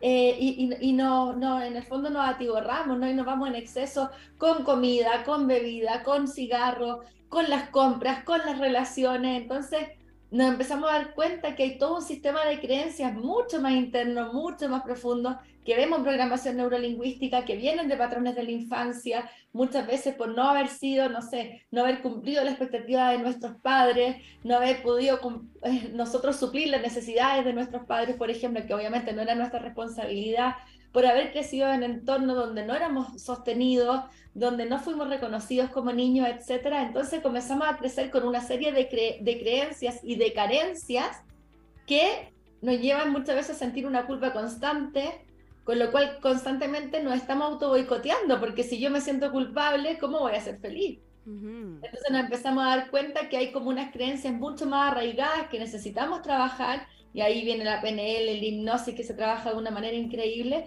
para poder ir eh, queriendo cuidarnos de otro lugar y, mm. de un lugar sobre todo de, amor a nosotros mismos y no como lo que vemos en la, en la, nutrición, como tú bien dices, ¿no? O sea, cuando ya queremos bajar de peso, cuando queremos cambiar, es decir, la mayoría de las veces que consultamos nutrición es o ya tenemos una enfermedad o no nos queremos, nos rechazamos. Entonces es, es, ese rechazo a nosotros mismos, ese rechazo hacia nuestro cuerpo lo que nos está llevando a cambiar. Pero obviamente esa energía de rechazo se va a agotar y vamos a volver a lo de antes. Pero cuando comenzamos a movernos a través de una energía del autoconocimiento, del autocuidado, de la valoración, esa energía inagotable. Y que hay, por ejemplo, porque un trastorno que hay ahora bastante común es el trastorno por atracón, ¿no? O sea, aparte de ser un trastorno como puede ser otro trastorno de la conducta alimentaria, eh, ya no solo como trastorno, sino que sí que es verdad que cada vez hay más gente que reconoce que necesita ese atracón de, de comida, ¿no? Para porque luego se sienten muy bien. Con, es como, he calmado esa ansiedad que me estaba comiendo con este atracón de comida. Aunque luego a la larga te acabas sintiendo mal a su vez, porque, joder, me he dado este atracón de comida. ¿Eso qué carencia suele tener emocionalmente? El hecho de que, de que al final, si te estás dando cuenta, te estás aliviando la ansiedad con comida. ¿Qué carencia suele haber detrás? Así como general. Claro, lo que pasa es que, a ver, la comida en, en nuestro cerebro actúa como cualquier otra droga. Entonces, obviamente que... Eh, cuando nosotros tenemos en el fondo ciertas carencias, como bien dice, no es fácil entender que necesitamos trabajar dentro y buscar dentro para poder llenar esas carencias y que no va a haber nada externo que nos las vaya a llenar. Entonces, eh, de hecho, hay muchos eh, terapeutas psiquiatras, o muy reconocidos, eh, como el caso de Milton Erickson, que fan número uno, ¿verdad? O incluso eh, si uno puede ver toda la parte de la, del psicoanálisis, que, que, que, no es que lo siga muy de cerca, pero Freud decía lo mismo, mm. ¿no? O sea, como en el fondo es ese niño interior herido mm. la base de, de, de, todas estas carencias y de todas estas adicciones. Entonces, cuando no hemos podido llenar nuestras necesidades como niños y crecemos con todas estas, eh, con todas estas carencias, finalmente buscamos de una manera externa poder llenar lo que nunca va a estar ahí afuera eh, y así se van generando las adicciones. Entonces lo que tú dices, por ejemplo, es adicción por atracón de la comida, pero como es también la adicción al pensamiento. Mm. La adicción a que pensamos todo el día, que no podemos dejar de pensar, a que nos armamos las películas mentales, a que llegamos en la noche con, súper agotados de todo lo que no hemos imaginado, que nos armamos estas películas que nunca van a suceder, pero sufrimos adelantadamente, nos genera angustia, nos genera ansiedad es lo mismo, o sea, así como tenemos una adicción hacia la comida, podemos tener una adicción hacia las drogas, una adicción hacia las compras, hacia el juego, hacia las relaciones, como es el pensamiento también. Entonces, ¿qué pasa? Eh, muchas veces tanto el dolor que sentimos que buscamos en el fondo poder escapar de ese dolor aunque sea por un momento. Entonces obviamente la comida es una droga y además que es una droga socialmente aceptable a la cual siempre hemos tenido acceso. Mm. yo siempre les digo, si uno va caminando por la calle y ve a un niño de 8 años, métane comiéndose una hamburguesa y con Coca-Cola y con la... Eh, con fritura y helado, etcétera, uno no se da ni vuelta, es como que fuera normal, ¿no? Pero si ese mismo niño lo vemos tomándose una botella de ron y fumando, sí que diríamos, oye, un niño de 8 años está bebiendo y fumando. Sí, pero en el fondo ese niño también está comiendo con una ansiedad tremenda. Mm. Entonces, ¿qué pasa? Que finalmente la comida es una droga socialmente aceptada a la cual tenemos acceso siempre. Pero obviamente eh, la utilizamos para callar esas emociones, para salir de ese dolor, para tener un momento de placer, pero obviamente al utilizarla como cualquier cosa compulsiva, como puede ser una droga, ¿no? Las compras em, o el pensamiento incluso, eso efecto dura muy poco. Por eso es que tenemos que volver a comer y volver a comer, no es como que uno es como lo mismo, o sea, si uno no, no, no o sea, tiene que volver a repetir la acción porque ese efecto dura muy poco, pero obviamente la culpa y la repercusión en nuestra salud dura mucho. Entonces uno dice, ok, hice esto, por unos minutos sentí un momento de placer, por un minuto me olvidé de los problemas, pero es que la comida nunca va a poder solucionar nuestros problemas, la comida existe para nutrirnos, entonces comenzar a tomar conciencia, a recolocar en el fondo en nuestra vida qué lugar ocupa la comida, eh, realmente que puede hacer la comida por nosotros es nutrirnos, permitirnos darnos energía, estar vivos, pero una, la comida nunca te va a solucionar el problema con tu pareja, por ejemplo. Y también muchas veces lo que nos está pasando en nuestra vida es tan doloroso que nos inventamos inconscientemente otro problema para desviar el foco. Mm. Entonces quizás, no sé, me siento súper mal en mi trabajo y llevo años mal en mi trabajo, pero no me atrevo a cambiarlo porque me da un sueldo, porque tengo una seguridad, porque tengo que mantener una familia. Entonces, en el fondo, desvío mi atención y en lugar de ver realmente qué puedo hacer y cómo reinventarme, engordo. Mm. Entonces ahora mi problema es que estoy gorda y que no dejo de comer pero realmente me he creado inconscientemente este problema para no mirar el otro problema. Mm. Entonces, es, que en el fondo es muy bonito porque yo siempre les digo, o sea, sea por donde sea el área que queramos trabajar, todo nos va a llevar al autoconocimiento, al, al desarrollo, al crecimiento. Entonces, si vamos a empezar a trabajar la nutrición, comenzar a ver nuestro peso, nuestra relación con la comida como una tremenda posibilidad de autoconocimiento, es increíble porque es así. Y eso nos va a ayudar a toda el área de nuestra vida. Comenzar a trabajar en nuestra profesión, en nuestras relaciones de pareja, en nuestras relaciones personales, etcétera, es otra vida también, o sea, da igual. El punto es en darnos cuenta que en nuestra vida nada es casualidad, nada, eh, y que todo tiene un sentido. Entonces tu peso no es casualidad, tu relación con la comida no es casualidad. Y eso no es más que el síntoma de una causa más profunda. Entonces tú puedes tomar cualquier síntoma, ya sea que comer con ansiedad y con atracones, ya sea el fumar, ya sea el, saber que el ejercicio te hace bien, pero eres sedentaria y no te mueve. Cualquier síntoma y ahondar en la causa, porque ahí realmente es donde está el trabajo que necesitamos hacer para sanar ese síntoma. Si seguimos en el síntoma, si seguimos en esta nutrición más convencional, si seguimos lo superficial, nunca vamos a sanar la causa real, con lo cual vuelve a aparecer. Incluso vuelve a aparecer a veces ni siquiera en la misma área. Por ejemplo, ya no fumo, pero ahora me lo como todo. Sí, que suele pasar, ¿eh? Hay gente que deja de fumar, ¿no? Que suele decir la gente, es que yo dejo de fumar y engordo un montón. Claro, pero yo, lo que, ahora oyéndote hablar, yo creo que está muy ligado al, claro, es que ahora has dejado de fumar y estás tapando a lo mejor lo que estabas tapando con tabaco Ahora con comida, que vas a seguir el círculo. qué interesante. Eh, has sido, o sea, eres muy defensora de esta educación emocional que te valió a ti, porque lo cuentas, ¿no? O sea, todo el mundo que ha leído un poco tu biografía, cuentas un poco esto, tienes el libro, tienes la escuela, y es que, pero es que además ahora acabas de lanzar también una certificación en nutrición emocional. Eh, ¿Para qué es esta certificación o para quién está dirigida especialmente? Sí, ha sido, ha sido un proceso bien bonito, porque realmente han sido ya 18 años de estudiando todo esto y yo siempre les cuento, o sea, yo llegué a este mundo por, por decir eso, ¿no? Que quería ayudar a muchas personas, pero la primera que necesitaba esa ayuda era yo. Eh, yo tenía mucha ansiedad, comía muchísimo, escondía la comida en mi habitación, tenía muchos atracones con la comida. Eh, he llegado a pesar 17 kilos más que ahora, bueno, no justamente que ahora porque estoy embarazada, pero 17 kilos más que, que lo que pesaba habitualmente, ¿no? Em, además, dos periodos de anorexia y bulimia a los 15 y a los 17. después más grande también, o sea, el, el, de comer mucho y después inducirme el vómito y todo eso. Eh, y obviamente son temas que no son fáciles de reconocer. Yo no lo reconocí hasta incluso unos cinco años después de salir, de terminar mi carrera, que es de cinco años. Y, y, y mi posgrado también, o sea, no, no, no era una cosa que yo reconociera, ¿no? Como que me avergonzaba. Hasta que me di cuenta que no, o sea, que es como, es lo que siempre también le digo a nuestros alumnos, o sea, eh, si tenemos un problema al hígado, vamos a ir inmediatamente a consultar.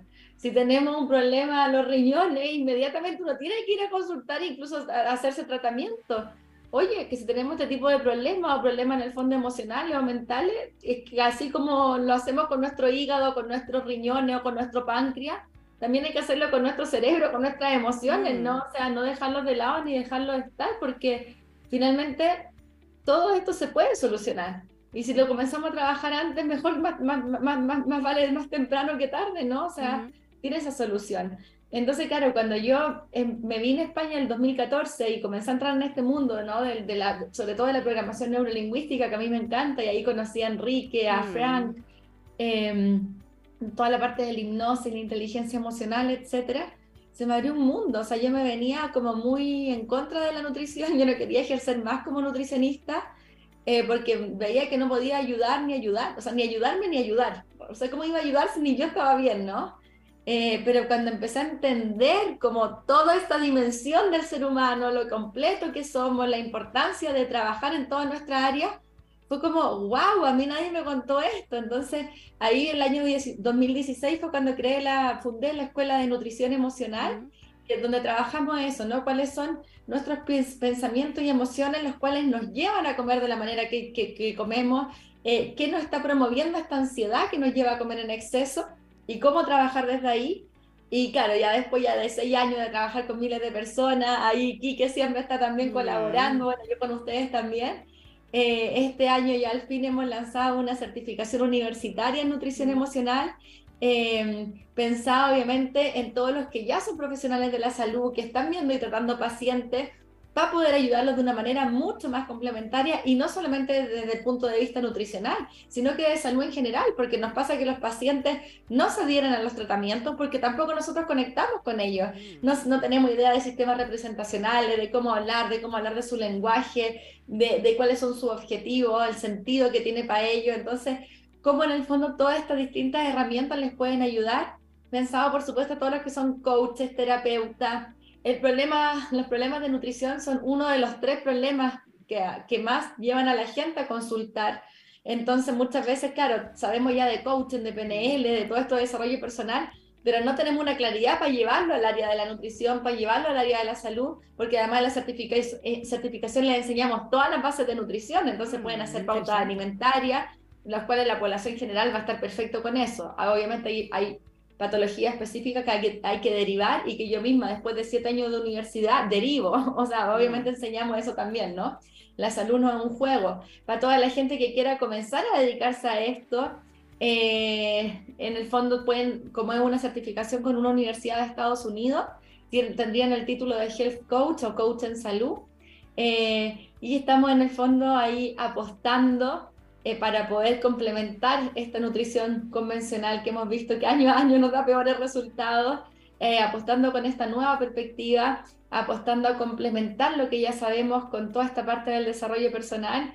Eh, Enrique Jurado, uno de nuestros profesores, por supuesto, hemos estado ahí en alianza con De Arte, así que seguiremos colaborando y, y contribuyendo a, a darnos cuenta que somos seres integrales y que mientras antes lo, lo, veamos y mientras antes nos, nos, trabajemos de esta manera integral, mucho mejor va a ser nuestra, nuestro resultado en todas las áreas de nuestra vida, incluida la nutrición. Pues nada, Fran, muchísimas gracias por haber estado con nosotros en estos micrófonos contándonos tanto sobre nutrición emocional que nos encanta y sobre este programa que esperamos que eh, no solo tenga este primer, que tenga muchísimos, eh, muchísimas ediciones y que, y que sigamos eh, disfrutando de esa nutrición emocional contigo. Muchas gracias, Fran.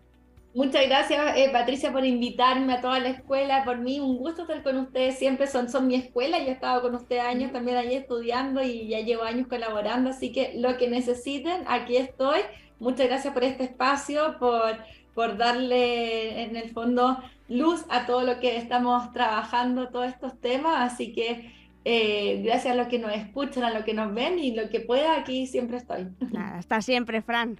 Igual, hasta luego. Chao, chao.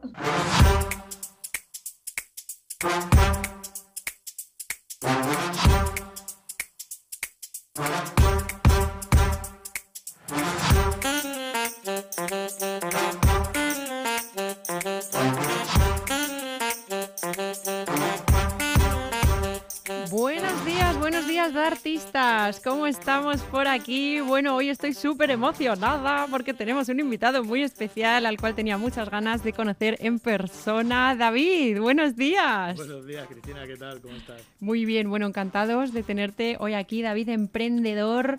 Bueno, ahora está en el mundo de la hostelería también, ha montado todo tipo de negocios hasta el punto de llegar a abrir un parque de aventuras. ¿Cómo es esto de llegar a abrir un parque de aventuras? Pues locuras, locuras, la verdad. Esto fue pues una, una, fiesta de cumpleaños de un compañero mío, de un amigo, y, yo vi que aquello funcionaba muy bien. Fuimos a un humor amarillo. No sé si recuerdas el programa este de humor amarillo. Y, y, bueno, pues, pues, vimos que aquello funcionaba muy bien y dijimos, ¿por qué no nos tiramos al barro y montamos algo aquí en Siches que hace falta en Barcelona? y funcionó muy bien, la verdad. Toma ya. Bueno, además es ex concursante de Masterchef donde robó muchos corazones por su personalidad y su capacidad de superación y por su propia historia personal. Y hoy ha venido aquí a desempolvar todos los misterios ocultos del programa. Que no, que no, que broma, broma, no le vamos a poner en ningún compromiso. Alguno, venga, alguno, si quieres te digo algo, venga. qué fácil soy, qué fácil soy. qué fácil, qué fácil. Bueno, a mí me gustaría saber ya no tanto, que ahora vamos a profundizar, ¿no? Un poquito en, la experiencia, cómo lo viviste tú, porque no es lo mismo verlo desde fuera que vivirlo desde dentro, ni mucho menos. Pero vamos por el principio, ¿cómo fue presentarse al casting de Masterchef? ¿O cómo surgió? Pues mira, fue algo súper fortuito. Eh, yo no veo la televisión, eh, lo tengo que decir, tengo que reconocerlo. Em, y mi madre llevaba años diciéndome, ¿por qué no te presentas a Masterchef? ¿Por qué no te presentas a Masterchef? Y yo nunca lo hice. Pero este año me lo puso tan fácil, ella me mandó directamente el link al formulario y bueno, lo rellené, me olvidé. Aquello que haces y dices, bueno, pues lo hago y me olvido, a ver qué pasa. pasa, pasa y si no, bien, ¿no? Y fue pasando y fue pasando y fue pasando hasta, hasta que me dijeron, oye, prepara las maletas. Madre mía. Que si, que si entras, pues ya pasas directamente a la casa y y así fue, ¿no? O sea, que fue todo muy fortuito. No, no era nada planeado, ni yo tenía intención de entrar a Masterchef, pues, ni nada. Madre mía, ¿qué, ¿qué, sientes cuando te dan la noticia y te dicen que, que, que ya estás dentro? Pues por un lado ilusión y por otro lado miedo. ¿Dónde me he metido? Sí, por otro lado un poco de miedo porque bueno, pues iba a estar aislado de mi familia, ¿no? Aislado de, de los míos, de, de mi trabajo y, y, también el sentido ¿no? que yo quería darle a la experiencia, porque para mí era muy importante, eh, cuando entré a Masterchef, eh, dar visibilidad un poco a mi historia. ¿no? Eh, no fue más por el tema de cocina, sino a dar visibilidad al problema de las adicciones. ¿no? Entonces, bueno, pues sabiendo a lo que uno se expone en ese, en ese momento, pues con bastante miedo. Pero... ¿Hubo algún momento antes de, de entrar donde te pensaras o donde tuvieras dudas si seguir adelante con ello o no. La verdad es que no, que soy un tío bastante echado para adelante. Una vez que decido algo, lo hago y, con todas las consecuencias, ¿no? A veces positivas, a veces negativas. Pero no, en este caso no, no, no sabía que, que tenía que ser así y, si todo se había colocado y encaminado eh, para ese propósito, pues tenía que seguirlo y ya está. Y ser valiente, ¿no? ¿Crees que pudo ser parte de tu destino? ¿Entrar? Sí, yo no creo en las casualidades, la verdad. No creo en las casualidades. Eh, de hecho, antes de entrar a Masterchef, em, yo ya quería dedicarme un poco al tema de, de, ayudar a los demás, ¿no? De poner mi historia al servicio de los demás. Eh, y muchas veces pensaba, ¿cómo voy a tener visibilidad? ¿no? ¿Cómo voy a poder eh, ofrecer mi historia a los demás y, tener una repercusión medianamente importante? ¿no? Porque a veces es complicado. Y entonces se presentó esta oportunidad y no la podía rechazar. Así que... En bandeja de plata. Sí. Nunca mejor dicho, ¿verdad? Qué mala bueno, eh, nos estás hablando de eh, transmitir tu, tu, historia, ¿verdad? A través de, mm, del programa. ¿Cuál es tu historia, David, para todos aquellos que nos estén escuchando y que no hayan visto eh, el programa o que hayan visto partes ¿no? y se hayan perdido esto? Porque a mí lo que, eh, lo que digamos que me, tocó el corazón fue eh, no solamente la historia, sino de la manera en la que tú abriste tu corazón y mostraste tu parte vulnerable, que no todo el mundo estamos preparados o dispuestos a hacerlo. Generalmente, bueno, pues nos guardamos ¿no? todas estas cosas para, nosotros y que te esté viendo eh, eh, España entera, ojo, porque no te están viendo aquí dos personas, eh, o sea, España entera, abrirte de esta manera, ¿cómo fue para ti? Vamos a empezar por, por tu historia y luego ya profundizamos en, en cómo fue abrirte ¿no? de esta manera. Mi historia, pues es una historia de, no sabría cómo llamarla, ¿no? Porque es una historia de dolor, de sufrimiento, de superación, de esfuerzo, de, de, muchas cosas, ¿no? Es una historia que llevo muchos años arrastrando, yo creo que casi toda mi vida, ¿no? De falta de amor propio, sobre todo. Yo creo que esa es la base, ¿no? Una falta de amor propio brutal, que al final se traduce en, en una adicción, ¿no? Eh, soy una persona, o he sido una persona eh, bueno, me gusta ser yo, decir yo soy, eh, yo soy muy potente. Entonces he sido una persona con tendencias adictivas y he tenido que luchar pues más de la mitad de mi vida ¿no? con, esta, con estas tendencias, ¿no? orientadas sobre todo al tema de la cocaína. Entonces, bueno, em, esa es mi historia. Mi historia es de pues, un chico que empieza a tontear con, con las drogas con 17 años, pensando que como muchos piensan hoy en día, ¿no? que lo tienen todo controlado, que no pasa nada, ¿no? esto es solo porque salgo el fin de semana, me merezco una fiesta y aquello se va desvirtuando de tal manera que al final pues me veo eh, hundido en la máxima de las miserias, ¿no? metido en un infierno tremendo y del que no queda otra que salir. Eh, y bueno, pues al final salgo por mí mismo, salgo solo, como el ave fénix, a mí me gusta mucho ese... Resurgiste, ¿no? De las cenizas. Ese ave mitológico. Y, bueno, pues aquí estoy, ¿no? Al final, eh, cumpliendo muchos sueños eh, que son gracias a que yo creo que he podido mostrarme vulnerable y, y, al final pues que esta historia creo que llega a muchas personas y que muchas personas la sufren y quiero que sepan que, que, es posible salir de ella y, y que todos eh, somos vulnerables y tenemos que mostrarnos vulnerables a los demás, ¿no?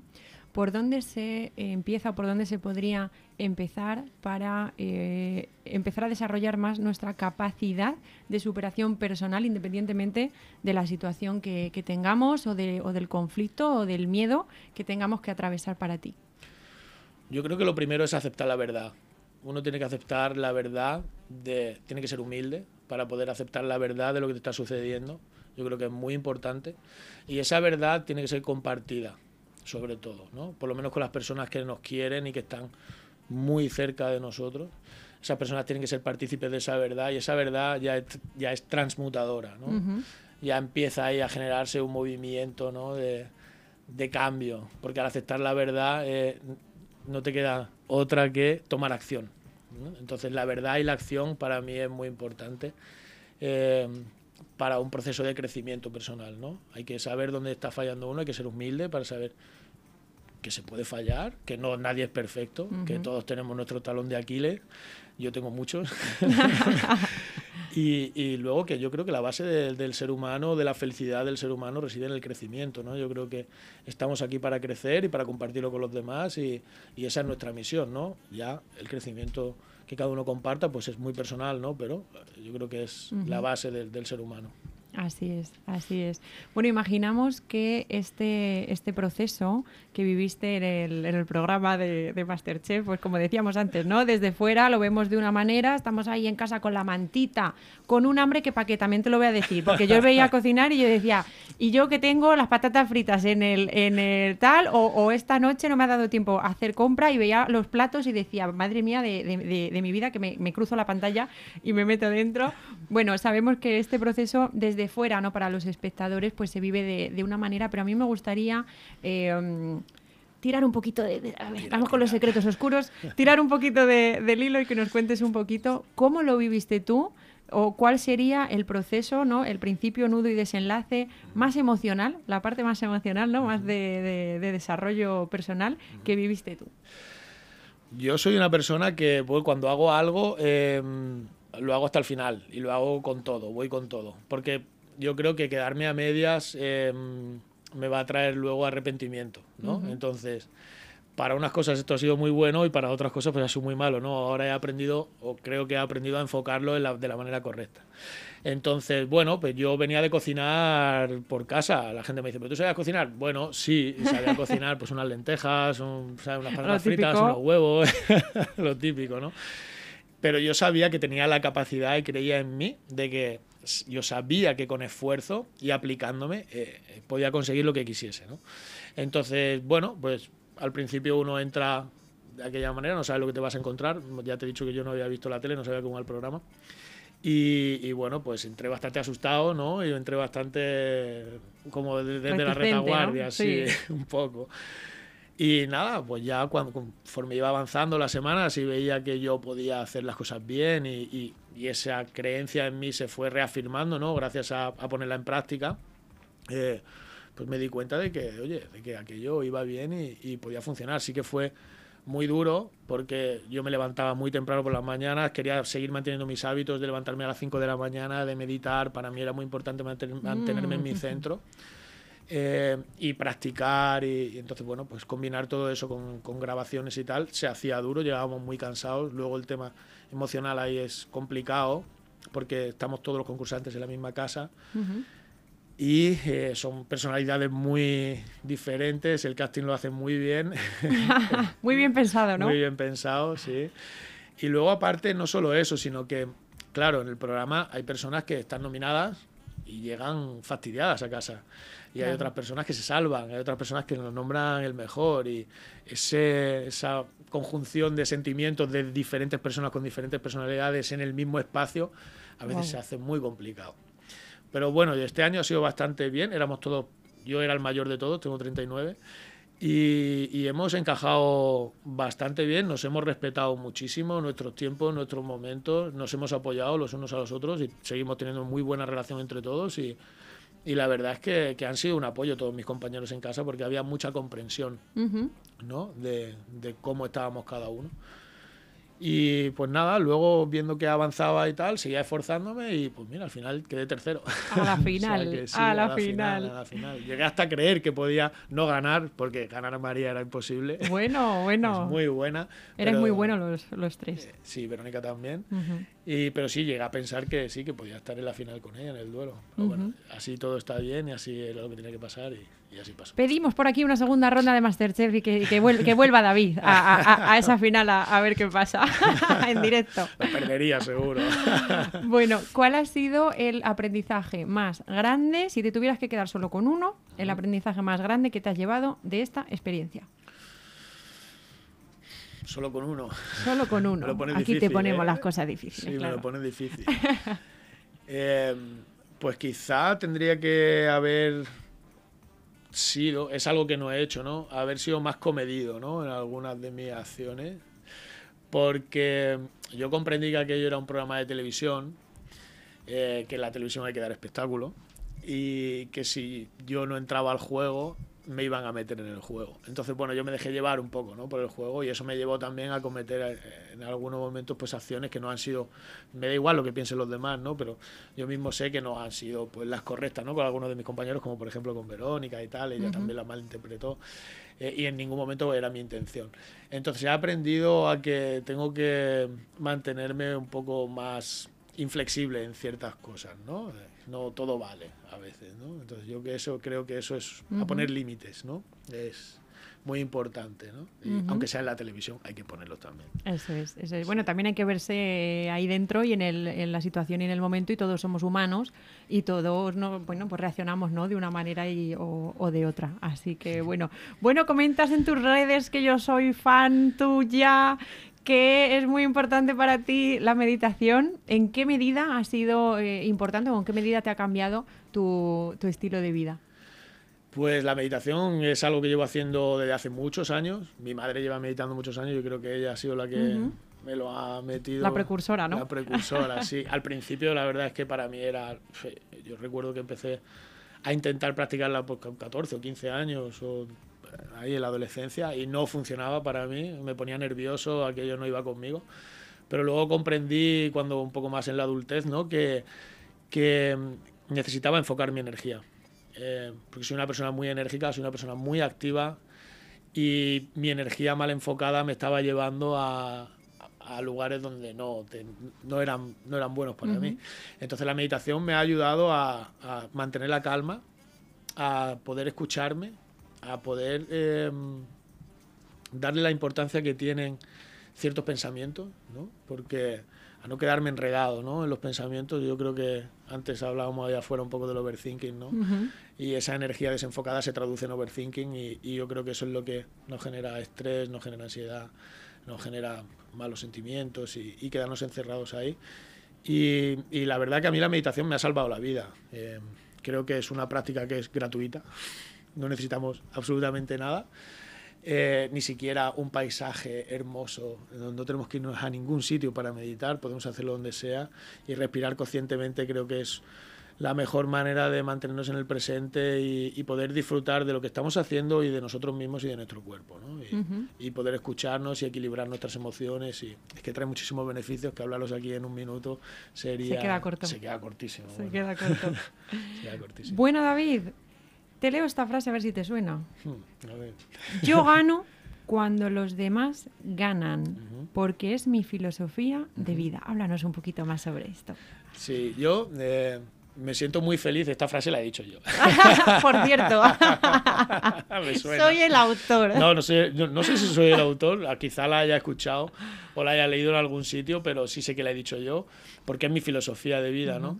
Yo realmente disfruto mucho cuando los demás em, se sienten bien. Es que. Y, ganan, pero ganar a veces no. No sé cómo explicártelo. Ganar a veces no es esa ganancia material, ¿no? Como muchos piensan, ¿no? A veces hay que perder para ganar, ¿no? Entonces, eh, eh, mm, yo, por ejemplo, en el programa he sido un poco picajoso porque había personas que yo veía que necesitaban perder para ganar, ¿no? Eh, y entonces eso se ha malinterpretado, ¿vale? Entonces, ¿qué pasa? esa es mi filosofía de vida. Nunca he hecho nada malo a nadie, nunca he querido que alguien sufra, siempre todo ha sido con un propósito de que esa persona pues crezca, ¿no? El crecimiento al final eh, yo creo que conlleva un poco de dolor y de reflexión, ¿no? Eh, sin dolor no hay crecimiento, eso yo lo tengo clarísimo, por lo menos es mi filosofía de vida también. y, y, me gusta que los demás ganen, porque yo disfruto cuando los demás ganan y cuando los veo felices y cuando comparten su felicidad, porque mi felicidad aumenta, ¿no? Cuando tú das... Eh, pues, pues, pues, es que se multiplica, ¿no? Porque tú puedes estar feliz, pero hay un momento en el que ya esa felicidad solo puede aumentar haciendo felices a otros. Eh, lo que pasa es que los conceptos de felicidad yo creo que están un poco hoy distorsionados hoy en día y eh, tenemos que saber escuchar hacia adentro, no hacia afuera, para bueno, pues saber dónde está ese punto ¿no? que nos hace crecer y subir un nivel y ser más felices. ¿no?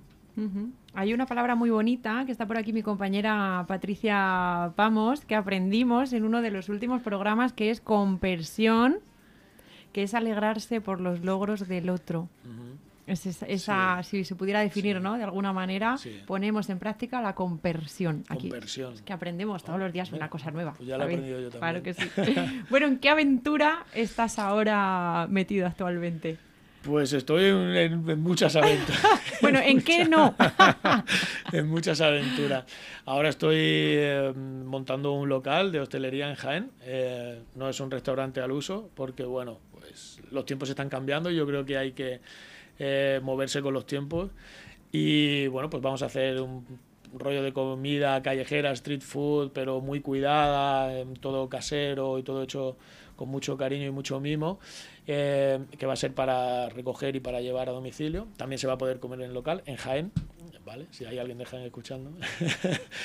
y luego también, eh, mira, ayer mismo estuve en, una charla para una fundación, se llama Lo que la verdad importa, que a mí me ha hecho muchísima ilusión poder formar parte de este proyecto y contar un poco mi historia, ¿no? Eh, y ayudar a los demás. Entonces, ahora mismo estamos con eso con mi niño, que para mí es otro, mi gran proyecto, y conmigo mismo, que me tengo un poco abandonado este año, y, y, estoy intentando recuperar un poco pues, mis hábitos y mi rutina y, todo. Entonces, bueno, con eso ya tengo bastante. Ya te digo, ya, te digo, menuda aventura. Bueno, te vamos a dar a elegir entre dos números, ¿vale? Uno de los números lleva una pregunta, que es la que va a salir hoy aquí, así que...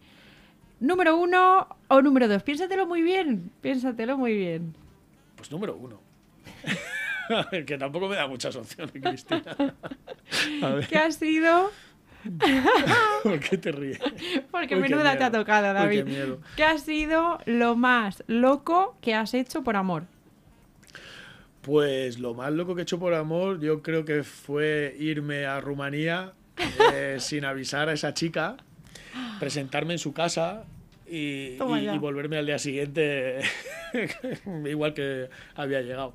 ¿Ah, sí? Sí, sí, sí. sí, sí. Y te- Me, me enamoré de una chica rumana. Sí. eh, y bueno, pues estuvo trabajando conmigo, eh, cogí su dirección del carnet de identidad y yo hablábamos bastante y parecía que los dos íbamos en la misma sintonía, pero, pero luego evidentemente pues se vio que no.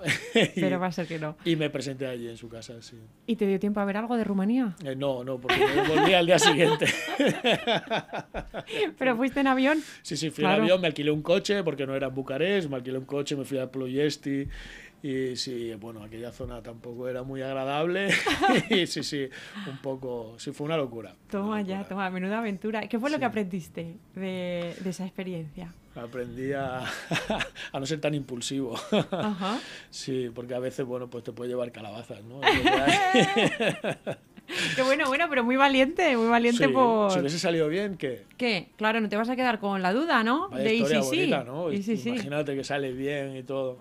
Toma, ya no nos gusta, no nos gusta esa actitud por aquí a los, a los de artistas. Bueno, ¿dónde te podemos encontrar eh, actualmente? Bueno, pues, físicamente no sé dónde, porque estoy entre Oviedo, Jaén, Barcelona, Madrid. Pero bueno, pues me podéis encontrar en Instagram, en mis redes sociales. Soy David Mechef 10. Eh, y poco más. La única red social que manejo es Instagram. Y, y nada, y en los bares no te voy a decir porque no voy a los bares. Bueno, yo lo recomiendo encarecidamente que le echéis un vistazo al perfil de, de David. Además, yo eh, me pongo algunas de las meditaciones que se lo, se lo comentaba él antes, que, que sube, que las tiene por ahí en los destacados. Un placer Muchísimas tenerte gracias. En, placer en Universo de Artistas. Espero que sea la primera de, de muchas Muchas y que nos veamos más y que sigas con, con la actitud que tienes frente a la vida y esa luz que, que te, que te caracteriza, ¿no? Muchísimas gracias, Cristina. Sido un placer estar aquí con vosotros. Eh, y nada, que os vaya muy bien, os deseo lo mejor y, y muchísima suerte. Igualmente, igualmente. Bueno, de artistas, pues nos vemos en el próximo episodio. Un besito, chao, chao.